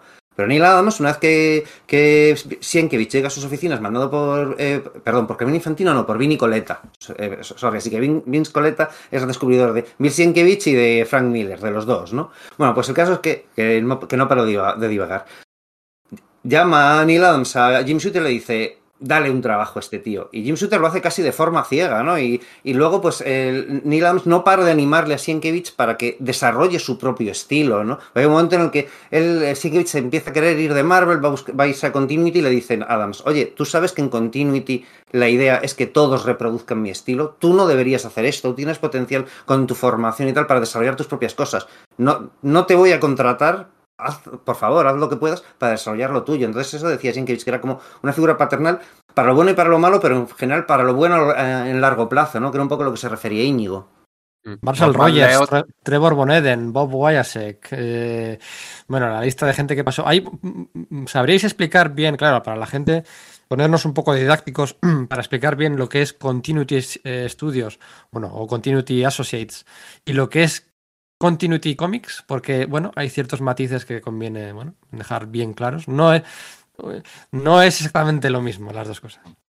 Continuity Associates realmente era una agencia de, de servicios. O sea, lo mismo te podían hacer una ilustración que un storyboard, que una portada para una revista, por ejemplo, a través de, de esa empresa eh, en los años 70 tenemos que recordar que fue la época dorada de la ilustración fantástica y de aventuras en, en Estados Unidos. No solo tenemos Continuity, que era eh, un montón de gente que entraba y salía, sino que tenemos de estudio, ¿no? Con eh, eh, Bernie Bryson, con Catherine Jones, con a ver, que lo que se dedicaban no era ya a hacer cómics, habían renegado de la industria, se dedicaban a hacer ilustraciones, portadas, portafolios que se vendían muy bien ¿eh? Se vendían muy bien unas carpetas con láminas de los dibujantes, de, por ejemplo, el famoso Frankenstein de, de Bryson, por ejemplo, Drácula, en fin, todo ese tipo de cosas eh, las vendían y, y sacaban muy, muy buen dinero. Y Continuity iba un paso más allá te proveía lo mismo de una portada que de un manual de instrucciones, que de un. Eh, pero siempre en plan cómic o de un storyboard para un montón de películas. Bueno, eh, no, hizo podía hacer eh, pósters de películas. Ni las hizo películas, de películas como El Fantasma del Paraíso de Brian De Palma tiene un póster dibujado por Neil Adams y coloreado por Richard Corben. Que es más Corben que Adams. Ve nada en la forma y el escorzo, pero luego ve ahí a Corben. En hay mogollón de películas de artes marciales de estas de los años 70 de imitadores de Bruce Lee que escribían Lee con L-I en vez de L, pues estaban los pósters los hacían Neil Adams, o de pelis de terror en plan Grizzly, o los, eh, como eran los, eh, los monstruos hambrientos, cosas así, pues las hacía, hacía Adams. Era un poco una, empresa de servicios gráficos. Eso es. Y las portadas, por ejemplo, de las novelas de Valentine Books de, de Tarzán, tú pones Adams Tarzán y te salen las ilustraciones que son fabulosas también estaban hechas bajo el amparo de, de, Continuity. Era un poco una idea eso de estudio, como ya habían tenido de todas maneras en los años 40 eh, Eisner y Iger, eh, cuando formaron su propio estudio para crear cómics, ¿no? En este caso era arte gráfico, en definitiva. Eso por un lado, y eso ha seguido funcionando hasta ahora. ¿eh? La empresa ha seguido funcionando eh, estando al frente de Adams, aunque trabajando mucha gente. Por ejemplo, ellos hicieron el storyboard de los títulos de crédito de Iron Man. de sale una ilustración, unas animaciones con el, emblema del pecho, tal y cual, pues ese storyboard lo había hecho el estudio de, de Neil Adams, para, decir un trabajo más o menos reciente. Eso por un lado. Lo otro realmente era una editorial, una editorial eh, al estilo de, en aquella época, First Comics, Pacific. Lo que es que surgió por una necesidad, que es donde está lo curioso de la historia. Es que uno de esos portafolios que Neil Adams había hecho era uno llamado Los Nuevos Héroes, ¿no? Para lanzar conceptos de superhéroes. Entonces Pacific Comics les contrata los cómics de, Miss Mystic, que hay un pollo enorme sobre la autoría entre Mike, Nasser, y él, que Mike Nasser dice que la idea fue suya, que era un TVO que iban a hacer eh, para DC, pero eh, reteniendo los derechos de autor. Hay un, cruce de acusaciones bestial que además eh, se, ha, reiterado en estos, en estos últimos años, como parecía que se había sentado en los años 90. ¿no? El caso es que pues empiezan a publicar Miss Mystic para, para Pacific Comics y, a generar más material, una, una revista que se llama Future Past, ¿no? ¿Qué pasa? Que Pacific Comics colapsa y Neil Adams y su estudio habían generado una enorme cantidad de material que tenían que capitalizar porque habían invertido mucho dinero en eso. Entonces fue como, pues, pues vamos a publicarlo. Y entonces cuando forman Continuity Comics en realidad, ¿no? Eso ya en, los años 80, para dar salida a esto, a, estar, a una revista llamada Echoes of Future Past, que es donde meten lo primero, lo primero es un packager, ¿no? Para que la gente se pueda entender rápidamente, ¿no? La palabra packager, ¿no? Y lo otro es más una editorial. Eso es, porque luego reaprovechen esos conceptos que tienen los nuevos héroes, o por ejemplo, crean el, eh, es ahí donde se produce el Bucky O'Hare, este de Larry Hama y Michael Golden. Y bueno, todo esto, ¿no?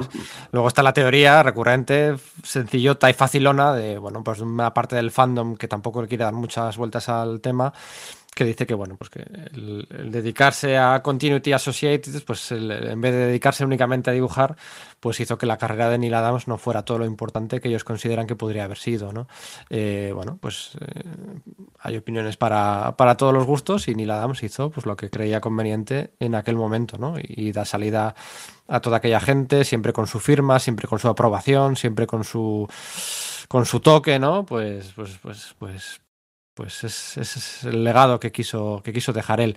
En los años 70 donde se crea esta, este Packager, ¿no? hemos dicho ya, en colaboración con Dick Giordano a principios del 71, pues son lo más representativo de, esa década para él, ¿no? el Continuity Associated y las colaboraciones con, con Dennis O'Neill en Batman Cuando decimos Batman, decimos Batman en general, porque podía ser Batman, podía ser Detective Comics, podía ser otro número de Brave and the Bold, o sea, saltaba de uno. O sea, es difícil, muy difícil. O sea, esto no es guía de lectura del Batman de Lil Adams. Eh, no, no, no es fácil seguir. Luego había estaba tres meses sin aparecer, luego dos, luego. O sea, no era fácil, ¿no?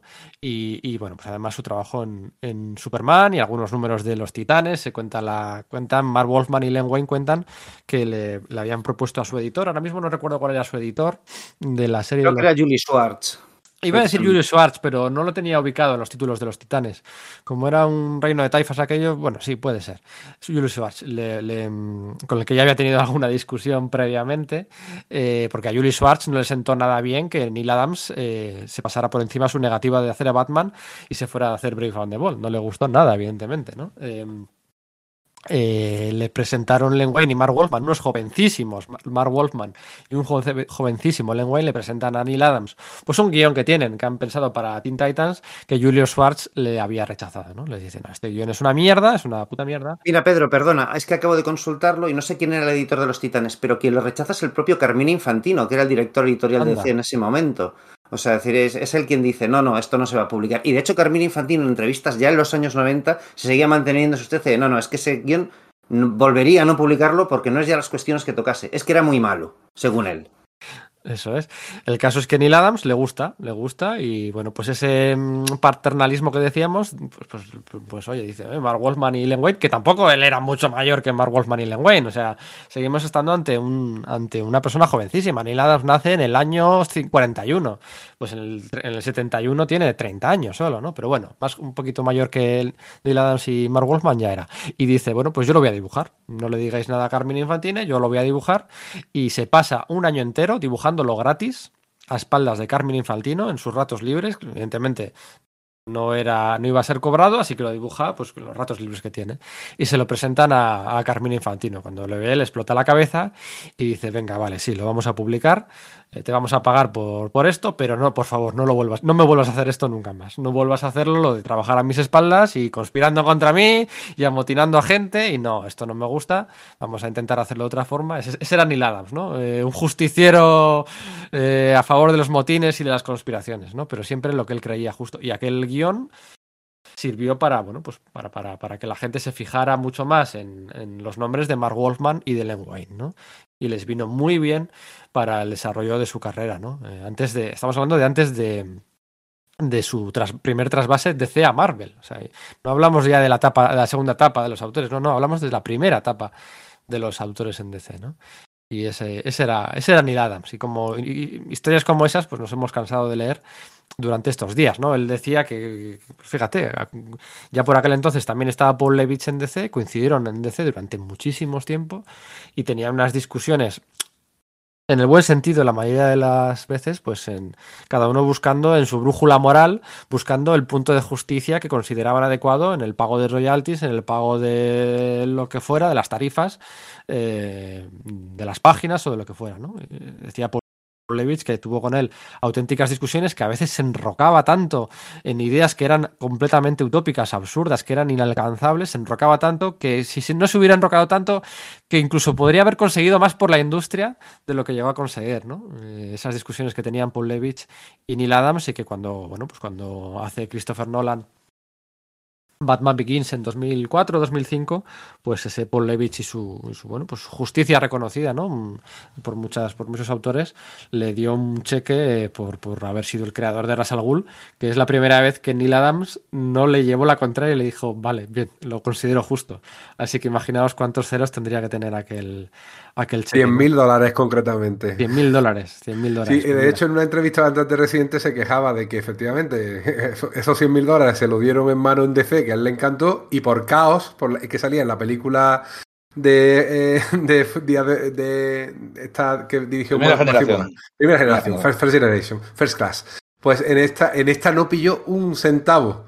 Y, y, decía a cámara, es que son unos capullos, los de Marvel son unos capullos.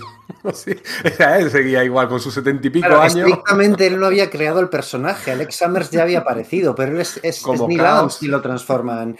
Chaos, ¿no? Que tengo entendido que es uno de los uniformes favoritos de la historia, de, de toda la historia de los cómics para Pedro, ¿no? Sí, de los tres mejores de Marvel, de la historia de Marvel. Los tres Yo mejores. nunca he entendido lo que llevaba en la cabeza ese hombre, pero es verdad que estaba bastante Sí, bien. a mí la parte de la cabeza me gustaba menos, pero esa idea de que él no es un traje, es una especie de, de, de elemento de contención de una energía que se ve transparentada, da igual en qué punto de la silueta, es como, es, decir, es, algo espectacular, ¿no? Con Miss Mystic también hizo algo por el estilo, o sea, de su uniforme estaba hecho de, de cipatón, ¿no? De, de las tramas estas, que era un color que, claro, no era un color en sí mismo, que fue la primera vez que fue utilizado, ¿no? Neil Adams, eh, o sea, el, el caos de Neil Adams, el supervisor de Josh Pérez y cualquiera de- o casi cualquiera de Ojo de Halcón son mis tres uniformes preferidos de Marvel. ya. Eh, es una buena manera de homenajear a Neil Adams es conseguirse sus cómics en, en el formato original, porque fue una de las muchas cosas por las que luchó Neil Adams. Intentar que eh, salirse también del formato tradicional del comic book, hacer ediciones más grandes. Luchó hasta que consiguió que eh, Superman contra Mohamed Ali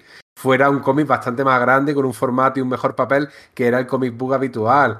O sea, ese tipo de cosas que ya se había ensayado también con el Superman Spider-Man, él las, las, las luchó bastante como para que, que, que, se hiciera, porque quería dignificar el medio en todas y cada uno de sus aspectos, incluyendo el aspecto eh, técnico y el aspecto gráfico. Entonces, si queréis conseguir todas esas ediciones, ¿dónde lo podemos hacer? En Radar Comics. Que si, ¿cuánto eran? ¿20 euros los gastos de envío? Eso, eso, a partir de 20 euros, ya sabéis, los gastos de envío son gratuitos en territorio peninsular. Podéis conseguir una enorme cantidad de material pues, atrasado y sus Artist Edition, que ya sabéis que hacen cuando hacemos algún sorteo goloso aquí en, Sala de Peligro.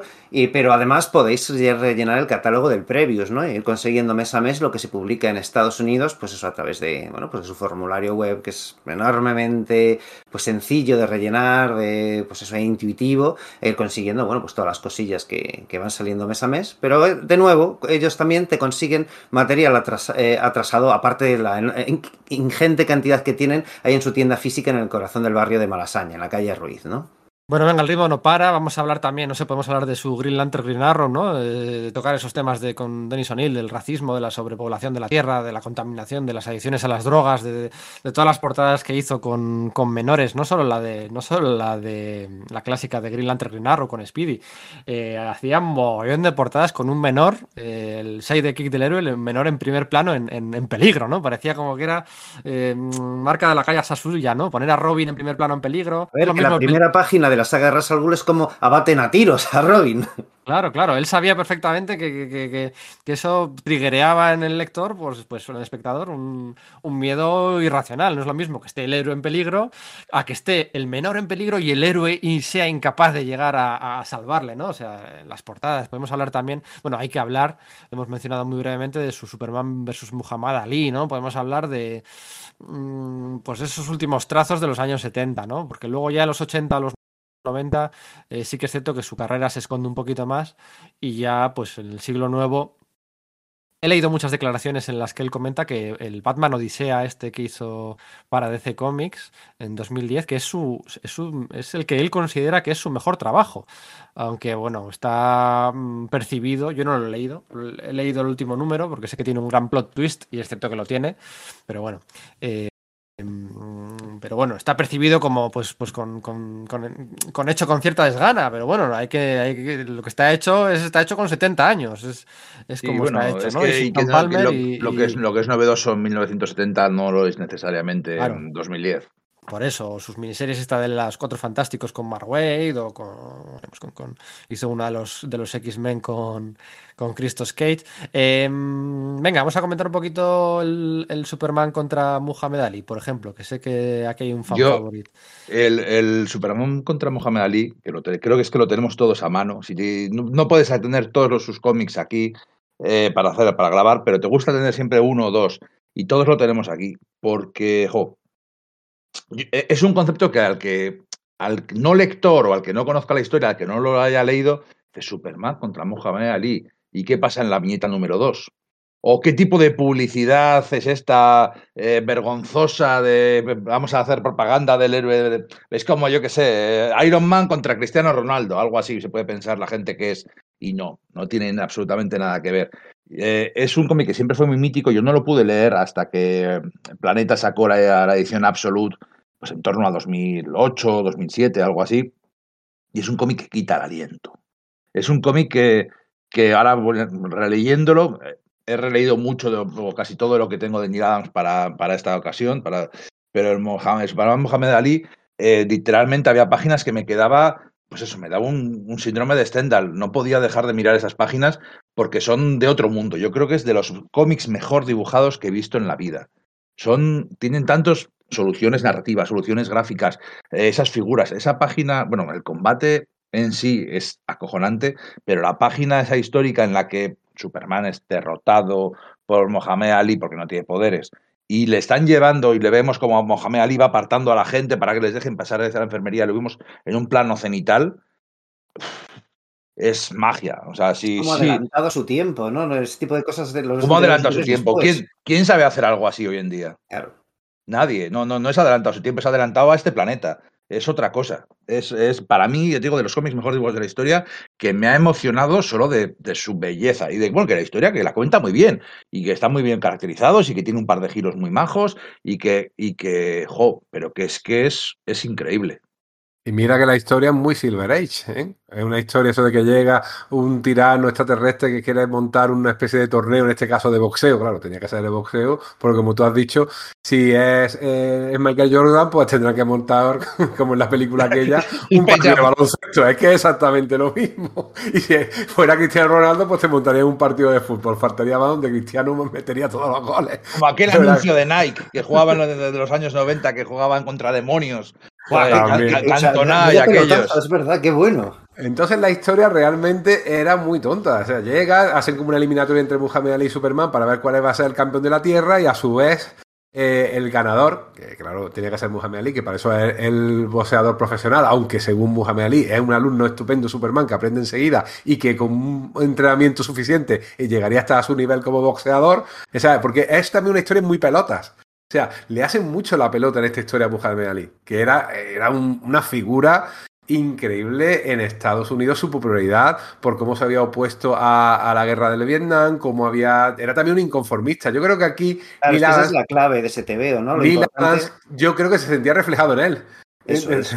Era un poco decir, mira, es como yo, es un inconformista, ha roto las reglas, va, quiere hacer las cosas de manera distinta. Y en concreto sobre el tema de, la, de los afroamericanos, recordad ese primer número de, de, Green Lantern, Green Arrow, con el anciano visto desde abajo diciéndole a la linterna verde, ¿qué habéis hecho por nosotros los, los, los de piel negra cuando siempre habéis estado eh, ayudando a los, de piel, a los de piel violeta, a los de piel azul y toda la leche? Pues claro, sí dices, bueno, pues si salvas el universo, eso está incluido ahí, ¿no? Está claro. Pero hay gente que por, por el mismo hecho de, su idiosincrasia, tiene una serie de necesidades especiales porque es, esa diferencia les condena al, al ostracismo y eso es lo que no se presta atención. Y claro, Cassius Clay, que luego pasó a ser Muhammad Ali, porque también renunció a su herencia norteamericana y tal, era toda una figura a muchos niveles muy por, encima del deporte. Era una figura no solo de, cultura popular, sino también de posicionamiento político, de algún modo. Y el hecho de que se produjese ese TVO era mucho más significativo que lo que parecía, de lo que te puede eh, parecer por premisa, como a mí me pareció de niño, ojo, a mí de pequeño no me interesaba nada el, el, el boxeo y esto, y lo dejé pasar, y fíjate. Hay tres versiones de por qué se hizo este cómic. La primera es que había una película que se llamaba Black Superman, una película, una canción que era Black Superman, Mohamed Ali, que la estaba oyendo, una especie como de blues. Entonces la escucharon en DC y dijeron, oye, podríamos hacer un cómic con este. Vale, no me la creo. La segunda es que eh, leyeron en prensa que eh, Ali vivía en Chicago, pero estaba visitando Nueva York. Y dijeron, mira, está por aquí. Dice, oye, podríamos eh, enfrentarlo a Superman. Dijo como chiste Julius Svars. Eh, recordemos que estamos en el año 76, que DC necesitaba ideas nuevas como, vamos, como el comer. Y Jared Kahn, que ya estaba por ahí, dijo, oye, pues no sería mala idea, ¿por qué no hablamos con él? Y la tercera, que la cuenta la propia Jared Kahn, es que el promotor de, de Muhammad Ali fue a, a diciendo, oye, ¿por qué no hacéis un cómic con, con mi chico y que lo, lo, se pelee contra Superman, que seguro que va a ser rompedor, porque claro, ellos querían promocionar de todas las maneras posibles la figura del, del boxeador y les pareció una idea interesante enfrentarlo al mayor héroe americano. Entonces ya te quedas con la que sea. Yo me quedo quizás con la última porque el promotor de, de Muhammad Ali era realmente un tío muy que se movía mucho, que si hacía falta se llevaba a, a, a Zaire la pelea contra Foreman o si no lo hacían en las Filipinas donde hiciera falta, contar de mover y de, y de crear ambiente y crear lo que ahora llamamos hype alrededor del deportista. Y de crear leyenda, ¿no? Sí. Yo me creo mucho eso de que Janet Khan estuviese muy involucrada en la, en la figura, porque en ese momento Neil Adams no, no hacía más que trabajos puntuales para DC, pero claro, en ese momento Neil Adams era la pareja de Janet Khan. Entonces probablemente el hecho de que Neil Adams acabase haciendo ese proyecto tuviese algo que ver con ello. Claro, Adams estaba muy ocupado con Continuity Studios y sus plazos de producción. Por lo visto la producción del, de especial fue infernal, entonces costó mucho sacarlo. Denny O'Neill se retiró del proyecto y de hecho reniega un poco del, del guion y lo acabó Adams, del, lo que es el, el propio guion del TVO. Y de hecho salió para cuando Muhammad Ali había perdido el título. Luego lo volvió a recuperar un tiempo después, pero hasta se, se choteaban en Marvel en una escena eh, guionizada por Mark Wolfman en la que viene una mujer de aspecto muy similar al de, al de Janet Khan a proponerle a Spiderman que se pegue con el campeón de boxeo y Spiderman dice, no, no, que seguro que con sus plazos de producción eso sale tarde, ¿no? Que era lo que acababa de pasar con, con, el, con el Superman Muhammad Ali, ¿no? Qué terroristas, qué cabrones. Sí, sí, sí. no, aquí ya sabes que Es- no se pierde es- ocasión para meter Es una locura. Me gusta mucho la historia de la portada, la famosa portada del Superman Mohamed Ali, en el que, bueno, sale el combate y ves a todo el público. Y en el público, pues está toda la plana mayor de DC, todos los dibujantes, está Neil Adams con su con familia, están un montón de. Y un montón de famosos de la época, que si Sonny Cher, que si que el mismo Christopher Reeve, que por cierto no, no parece Christopher Reeve, parece Superman. o igual es que Superman ya es Christopher Reeve, no lo sé. Un montón de gente y, y tuvieron que ir, uno, pues salen ciento y pico personas en esa portada, ciento y pico personajes reales, y tuvieron que ir uno por uno llamándoles e intentando contactar con ellos para pedirles permiso para evitar posibles demandas. Y hubo alguno que, además, que a priori- como gente muy humorista, así que tal, que les dijo que no y tuvieron que redibujarlo. Y dice, bueno, ¿y a quién este famoso, a quién se parece? Pues a este otro, venga, pues para cambiar lo mínimo posible y llamaban a, a ese famoso para conseguir su para conseguir su permiso, ¿no? Eh, Eran bueno, 172 personajes y mezclaba todo, mezclaba compañeros de, de profesión, ahí está la mitad de la industria de, de la época, están ahí retratados, había actores, ejecutivos de la Warner, plantilla de DC, ayudantes de Muhammad también. El presidente. el presidente Jimmy Carter, mezclados con personajes de DC, estaba Aquaman, estaba por ahí Batman, estaba Lex Luthor ahí de espalda, estaba Jimmy Carter en la esquina inferior derecha, era que aparece el presidente de los Estados Unidos en aquel momento. Era un locurón aquello, vamos. Estaba Fíjate que Miss tuvieron Mystery. que tuvieron tuvieron ah, que ya lo habían creado en aquel momento. Eso Eh, es que tú- es un poco lo que se agarra Mike Nasser para decir, no, este, este personaje iba a ser creado para DC y iba a ser de co- coautoría. Por decir, como prueba, ofrece, no, ¿ves? Estaba, aparecía en la portada del Superman Moha- Mohamed Ali, ya estaba ese proyecto de, de que DC lo hubiese publicado para, como apoyando un poco su- sus tesis, ¿no? Cosas Y que sacó a su familia, a sus niños, todo lo, todo lo que pudo sacar lo sacó allí en esa portada. Pero a mí la, la viñeta que realmente me gusta es eh, la splash page que, con la que casi empieza el cómic, en la que están Clark, Lois y, Jimmy paseando por una especie de Harlem de Metrópolis.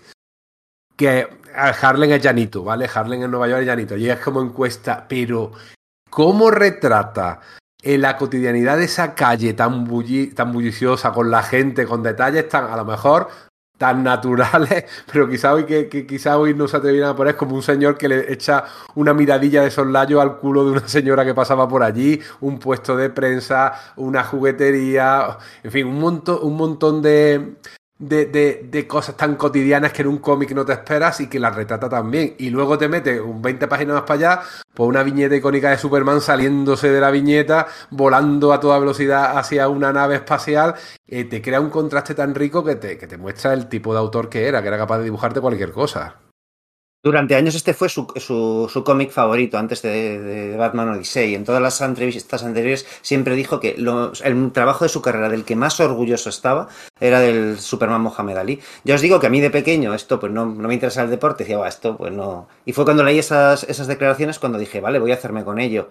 Y claro, flipé, flipé de verdad, ¿no? Porque efectivamente la historia no tiene nada, pero lo visual, vaya que sí compensa, ¿no? Compensa, Sí, compensa y mucho. De hecho, a ver, eh, creo que hubo eh, movidas entre Neil Adams y Denny O'Neill, que ganó Neil Adams y a él acabó eh, de terminar de escribir la historia. Denny O'Neill firma, pero, pero realmente no acabó la historia. Eh, Eso es, sí, un- sí, se pulso- bastante de ella y acabó en Marvel poco después, de hecho, ¿no? Sí. O, al- o al tiempo, sí, sí, sí, sí, sí.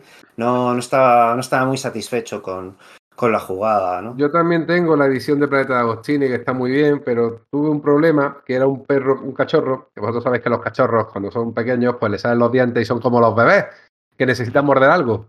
Y el cabroncete del perro me mordió todos los cómics que, que estaban a su altura. Y entonces, tío, me da mucha pena de tenerlo tan roto. Yo creo que me voy a comprar la nueva edición, o, o quizás encontrar esta edición, o comprarme la edición de CC, y yo tengo claro dónde la voy a poder conseguir. En Universal Comics, que es la tienda con mayor fondo de armario que te puedes encontrar entre todas las tiendas de cómics de España, que las tenemos y las tenemos buenísimas, pero lo que tiene Universal Comics, que cualquier cómic que tú quieras de los últimos 40 años posiblemente lo tengan allí eh, en sus estanterías y te lo puedan mandar, eh, pero con una velocidad que a veces asusta. ¿eh? De un día para otro diciendo, pero esto yo creo que solamente lo hacían las grandes empresas norteamericanas de distribución, que va, que va.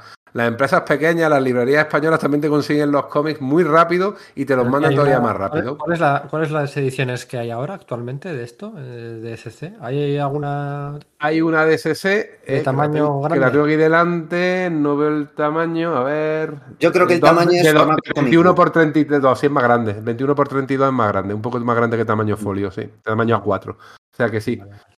Eh, O sea, y está ahora mismo aquí, a un precio de estoy viendo en- 14,96. Sí, en Universal 1496, fecha de edición del 2018, o sea que desde el 2018 no Exacto. la han Es vuelto una a sacar. segunda edición, de hecho. Vale, es una segunda edición. Vale, vale, vale. Bueno, pues De, de todas no formas, tengo, si, si podéis conseguiros el, el Absolute de Planeta de 2008 o algo así, si podéis encontrarlo por ahí en una librería, eh, que es un tamaño gigante, es espectacular. No es por hacer de menos, pero es que el tamaño que tiene y la edición aquella cargadito de extras, pero extras de los buenos, no de los de... Hombre, es que a gente como Josh Pérez y Neil Adams hay que verlo en tamaño Grande. grande, no, no en tamaño chiquitín, ¿no? Está, está Yo en su web no la veo, ¿eh? la web de Universal Comics, universal-comics.com, esa edición de la que estáis hablando, que para mí también es la mejor, pero yo estoy por mandarles un mail o eh, por el formulario de contacto que tienen, preguntarles que lo mismo la tienen ahí. Que Yo no lo he encontrado, fondo. pero yo creo que porque he escrito mal Mohamed. Ah, también, ¿verdad? es posible. Y de todas formas tienen tanto que es que no, yo creo que, todavía no lo tienen catalogado todo, ¿eh? Porque de vez en cuando sorprenden con alguna de las cosas que de repente aparece, que dices, ¿dónde han conseguido esto? O sea que para, para eso y por más, y más de 50 euros de, de compra, pues gastos de envío gratis. Y sabéis que hoy, por desgracia, 50 euros te los compras en 0,0 en cómics, ¿eh? tal y como están los precios. Vuelan, Sí. vuelan. Oye, eh, ¿qué os iba a decir? ¿Qué más, ¿Qué más queda por comentar? Porque hemos comentado la mayoría. eh, Yo voy a ¿quieres decir comentar algo? Yo quiero decir una cosa mala. Quiero decir una cosa mala de Neil Adams. De su Patrulla X. Me encanta su Patrulla X. Es una pasada con Roy Thomas. De- crea un montón de conceptos y hace un montón de cosas muy chulas, muy chulas. Y Sauron y, y tal. Pero comete un grave error. Y además, este es, en este caso es atribuible a Neil Adams. Porque en su último número traen de la muerte al, al profesor Xavier. El profesor Xavier había muerto y la Patrulla X estaba a su, a su, a su aire. Bueno, no Y había de- muerto. Sí, sí, había muerto. No, no había muerto, no era él. No, sí había muerto y por retrocontinuidad en este número dicen que, el que había muerto era el cambiante que le había sustituido porque él estaba preparándose para, para enfrentarse a una, inva- a una invasión de los Nox. Sí, por retrocontinuidad. Pero ese es el grave error. Desde entonces, todos los escritores de la Patrulla X, ya sea en todos los cómics o en todas las películas y tal, están deseando librarse del profesor Xavier porque es una carga para la historia y para la forma de contar la historia. Entonces, quizá nunca lo sabremos, pero si además esto sabemos que fue Neil Adams el que lo trajo, que Roy Thomas no, era una, no, fue una idea suya, sino que fue Neil Adams. Si no hubiera traído a, a- a Xavier en aquel momento, eh, quizá no nos hubiéramos librado del resto de los siguientes cuarenta y tantos años. Bueno, como, me comprende, como tú me comprenderás, no me apetece hablar más de la Patrulla X durante un tiempo. Así que. Bueno, yo sí que so- solo quiero decir un par de cosas de la patrulla X respecto a Neil Adams. Una, que efectivamente es cosa de Neil Adams, porque Neil Adams en el episodio de los centinelas deja una pista de que eso es así, porque los centinelas tienen celdas de contención de todos los cautivos mutantes. Y hay una que está vacía. Y Neil Adams contaba que eso era una pista que había dejado respecto a. Hay uno que es desconocido. ¿Quién era? El, el cambiante, que se había. que no lo habían capturado los sentinelas porque había estado ocupando el puesto de Xavier. ¿no? La otra, y es volviendo un poco a aquello de, de Neil Adams eh, negociando contratos y eh, autorías y derechos intelectuales y tal, es una que, que, que dio al traste con un proyecto que que bueno, se reconvirtió en otro que nos encanta y al que hemos dedicado ya un, un, podcast, y es la novela gráfica de la Patrulla X de la, Dios ama, el hombre mata, ¿no? Eso lo iba a haber dibujado en un principio Neil Adams, de hecho hizo unas cuantas páginas mientras, mientras negociaba el contrato con Shooter, Shooter le aseguró que efectivamente el departamento legal podría suministrar un contrato que satisfaciese las, las exigencias de Adams, pero para cuando llevaba cuatro páginas le llamó Shooter y le dijo, mira, me han dicho que es imposible, no puede ser. Entonces, bueno, pues... Eh, Claro, Neil Adams pues dice que eso que le pagaron por esas páginas, luego aparecieron en una, en, pues en una revista especializada, que bueno, además en esa se, quedaba a gusto con Marvel diciendo que, bueno, pues que él había hecho las portadas dobles y eh, como continuas, ¿no? Es decir, eh, ¿cómo decirlo? Wrap-ups, ¿no? Para las reediciones de su material de la Patrulla X de los años 60, que las reediciones que se hicieron durante los años 80 y tal, y que, bueno, pues que Marvel las había mutilado y había cogido, había recortado cachos y habían hecho las portadas con eso, y entonces, bueno, pues la, esa portada se, se republicaba en ese, creo que era un cómic Book Artist o alguna de estas publicaciones de Tomorrow's Publishing y tal. Entonces, bueno, siempre quedó así un poco la cosa entre él y Marvel, porque él estaba muy... El motivo por el que se fue DC de... Porque no pues que fue DC, porque no se llegó a ir. El motivo por el que empezó a trabajar también en, en Marvel es porque Steranko le contó aquello del método Marvel y eso le fascinó. Porque dijo, es que a veces sí que me gustaría pues eso, poder hacer algo que fuese creativo, en lo que creativamente estuviese más involucrado y no simplemente ser pues como un director que sigue un guion, ¿no?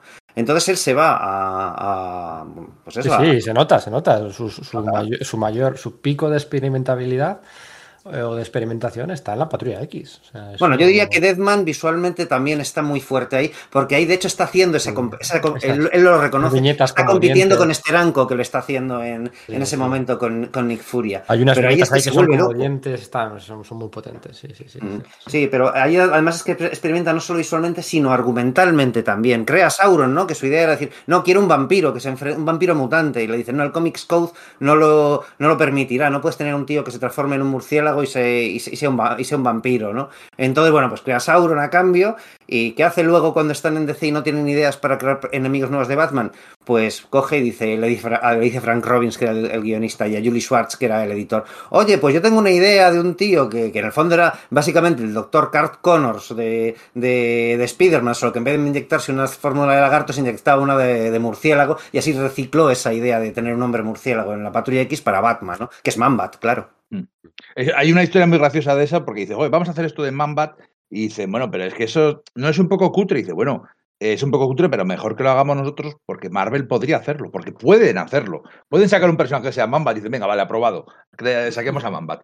Siempre tiene razones. Yo también coincido en que la Patrulla X, después de haber ojeado y releído gran parte de, de, su obra para preparar esto, es la que me gusta, es la Patrulla X. Pero es que también hace poco eh, leí el X-Men es buen este que ha hecho o sigue haciendo John Byrne en su, página web que continúa la aventura de la patrulla X como él las dejó y me da cuenta que la eh, diagramación de páginas es puro Neil montones de diagonales, montones de viñetas rotas, no se parece ni siquiera a lo que él mismo estaba haciendo en la patrulla X en, en, en los años 80. Es curioso, es más Neil Adams ahora que en los años 80. Es que para cuando se fue a la patrulla X y estaba a punto de acceder a los Cuatro Fantásticos, Jim Shooter le había pastoreado para que rompiese con sus, con sus influencias de Neil Adams porque consideraba que hacía las páginas confusas en, en Iron Fist, etc. Entonces, en ese punto, pues eh, Verne empieza a empollarse más a Jack Kirby y le redescubre, claro, le gustaba de pequeño, pero se había tirado muchos años sin, sin leer cómics y cuando se engancha en los años 70, a quien descubre es a Adams, ¿no? Pues claro, le redescubre en los 80 y deja atrás a su Neil Adams. Y claro, en este El Suen vuelve a abrazar de lleno a Neil Adams, ¿no? Y, se nota, se nota un montón por lo que tú dices, ¿no? Ese tipo de diagramaciones de páginas, de eh, figuras de una viñeta saltando a otra que están quebradas y cosas por el estilo que me resultan espectaculares, ¿no? Una de las de las claves por las que el estilo de Neil Adams es atractivo, ¿no? O sea, porque eso también hay que entender por qué causa tanto impacto, ¿no? Lo ves y tal, y es eh, su narrativa, que ya lo hacía otra gente, pero también están sus figuras, la belleza de sus figuras, la, lo esbeltos este, y, estilizados que son los personajes, ¿no? Son guapos de ver, no sé cómo decirte, ¿no? Y eso cuando eres niño al final te atrae mucho. ¿Vosotros creéis que no sé, que Jim Lee hubiese tenido tanto éxito si hubiese dibujado las caras como Frank Quietly? O si Frank Quietly hubiese dibujado las caras como Jim Lee, no hubiese sido una superestrella muchísimo mayor que lo que, lo hubiese, que, lo es. ¿Creéis que Neil Adams hubiese sido una superestrella, hubiese llamado tanto la atención, hubiese capturado tanto por la víscera al público si hubiese dibujado las caras como su coetáneo Herb Trimpe? Probablemente no. Neil Adams dibujaba todo bello, además, de, de, de, anatom de anatómica y, y las páginas, perspectiva correcto, ¿no? Las páginas que decía yo de, de, Tritón, el de los inhumanos, Tritón siempre había sido un personaje feillo, tirando a cutre, tirando a, bueno, pues... Eh, de, del un boceto de última hora de Kirby, ¿no? De todos de los Kirby, inhumanos. Que Kirby, que las, dibujaba a la gente fea. Sí, sí, las obras, la, el último, ¿no? En dibujar de los inhumanos. Venga, ahí, uno más, venga, aquí agua este, venga, eh, Tritón, ya está. Y las páginas que, que digo yo de Neil Adams son espectaculares, ¿no? Eh, bueno, mm, ¿queréis comentar algo más de Neil Adams? Quizás sus combates para reconocer a Jerry Siegel y a Joe Schuster como los creadores de Superman y que se les paga mmm, eh, como, como, se merecían. Pero de Siegel y Schuster, la verdad que siempre me da la sensación cuando he repasado esa historia que él utilizó, entre comillas, estos dos autores que sabéis que estaban en el ostracismo. Eh, eh, Siegel eh, directamente ya había dejado de ionizar, había hecho algunos trabajos para incluso Inglaterra, para DC en los años 60, pero ya no estaba trabajando en absoluto en los años 70 y Schuster directamente pues, había trabajado como cartero, que era la única oficio que su falta de, visión que iba empeorando con los años le había permitido. Vivían, si no en la pobreza, vivían bastante precariamente, sobre todo eh, Schuster.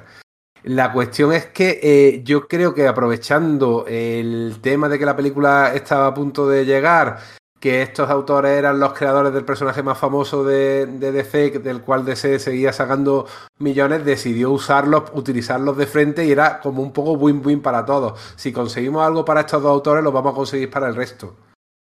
Eh, ¿Queréis comentar algo de Green Arrow? Eh, y cómo, no sé, 40 años después utilizaron básicamente su, su concepto en la serie de televisión. ¿Queréis comentar algo de, no sé? No, su, no, no, cimenta eso, pero sí le hace perder su fortuna, porque claro, era un billonario, y cuando empieza en Green Lantern, Green Arrow, le pone de contrapunto político a Hal Jordan, que era un hombre más de acatar las órdenes del sistema, etcétera, aduciendo esa, ese, esa relación con Robin Hood. No, este es el, el justiciero definitivo al margen de la ley, el que hace lo que es justo, no lo que la ley eh, indica. Pero eso no significa que luego coja y no, eh, no tenga también sus errores, no, no le plantan como una figura de este tío siempre tiene razón, Green Lantern es un zote, porque por ejemplo en el episodio de Speedy, de la, de la heroína, ¿no? que, es, que merece una mención en sí mismo, yo creo que ese episodio, porque aunque fuera Stan Lee, digamos, el que Stan, Stan Lee y Jill Kane y, y John Romita los que eh, se adelantaron con esa historia de la trilogía de las drogas a, introducir esos temas en los cómics y a que se revisase el código, de, el, el, Comics Code de, la, censura estadounidense,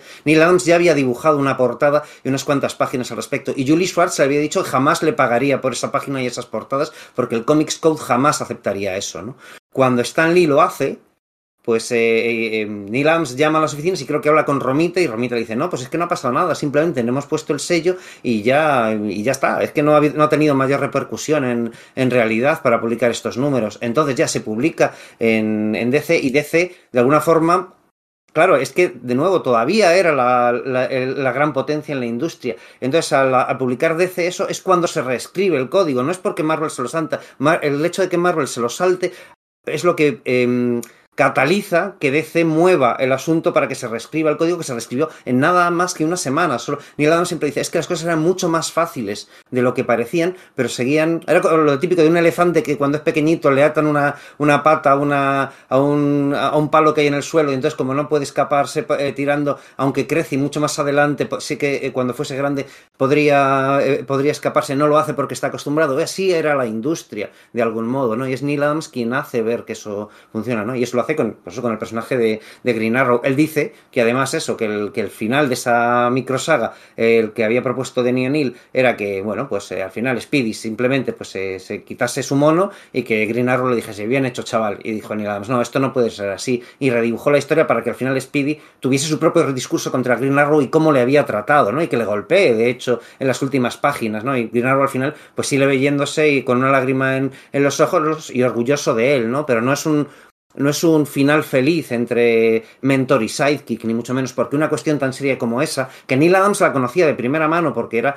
en, en su comunidad, en, su, en, el barrio donde vivía, era uno de los asesores para la gente que, de, que tenía problemas de drogadicción. Es que no era, su, su, activismo social no se limitaba solo al, a, la, a, la, industria de los cómics o lo que podíamos ver, sino que era reflejo de su vida real. ¿no? Esto se veía también en una serie de documentales que hizo pues, entre el 2010 y el 2020, no tengo muy clara la fecha, que bueno, pues él realizó y que creo que se pueden ver en YouTube, no lo tengo claro, yo los vi en su día, en los cuales hablaba de, de una cuestión que le, que le, trajeron, ¿no? que era el, asunto de el silencio de la sociedad norteamericana durante las, los años previos a la Segunda Guerra Mundial, cuando ya empezó a haber noticias de lo que estaba pasando en Alemania en los campos de concentración, el holocausto judío, ¿no? Cómo eh, venía gente desde Europa contándolo y Roosevelt no acababa de darle eco a aquello, probablemente porque tenía una posición complicada y, por ejemplo, Fiorello La Guardia, en cambio, sí que apoyaba que eso se hiciese público, pero que la, eh, esos Estados Unidos que todavía eran neutrales y que no habían entrado a la Segunda Guerra Mundial eran un tanto reticentes a aceptar esas noticias o a condenar el,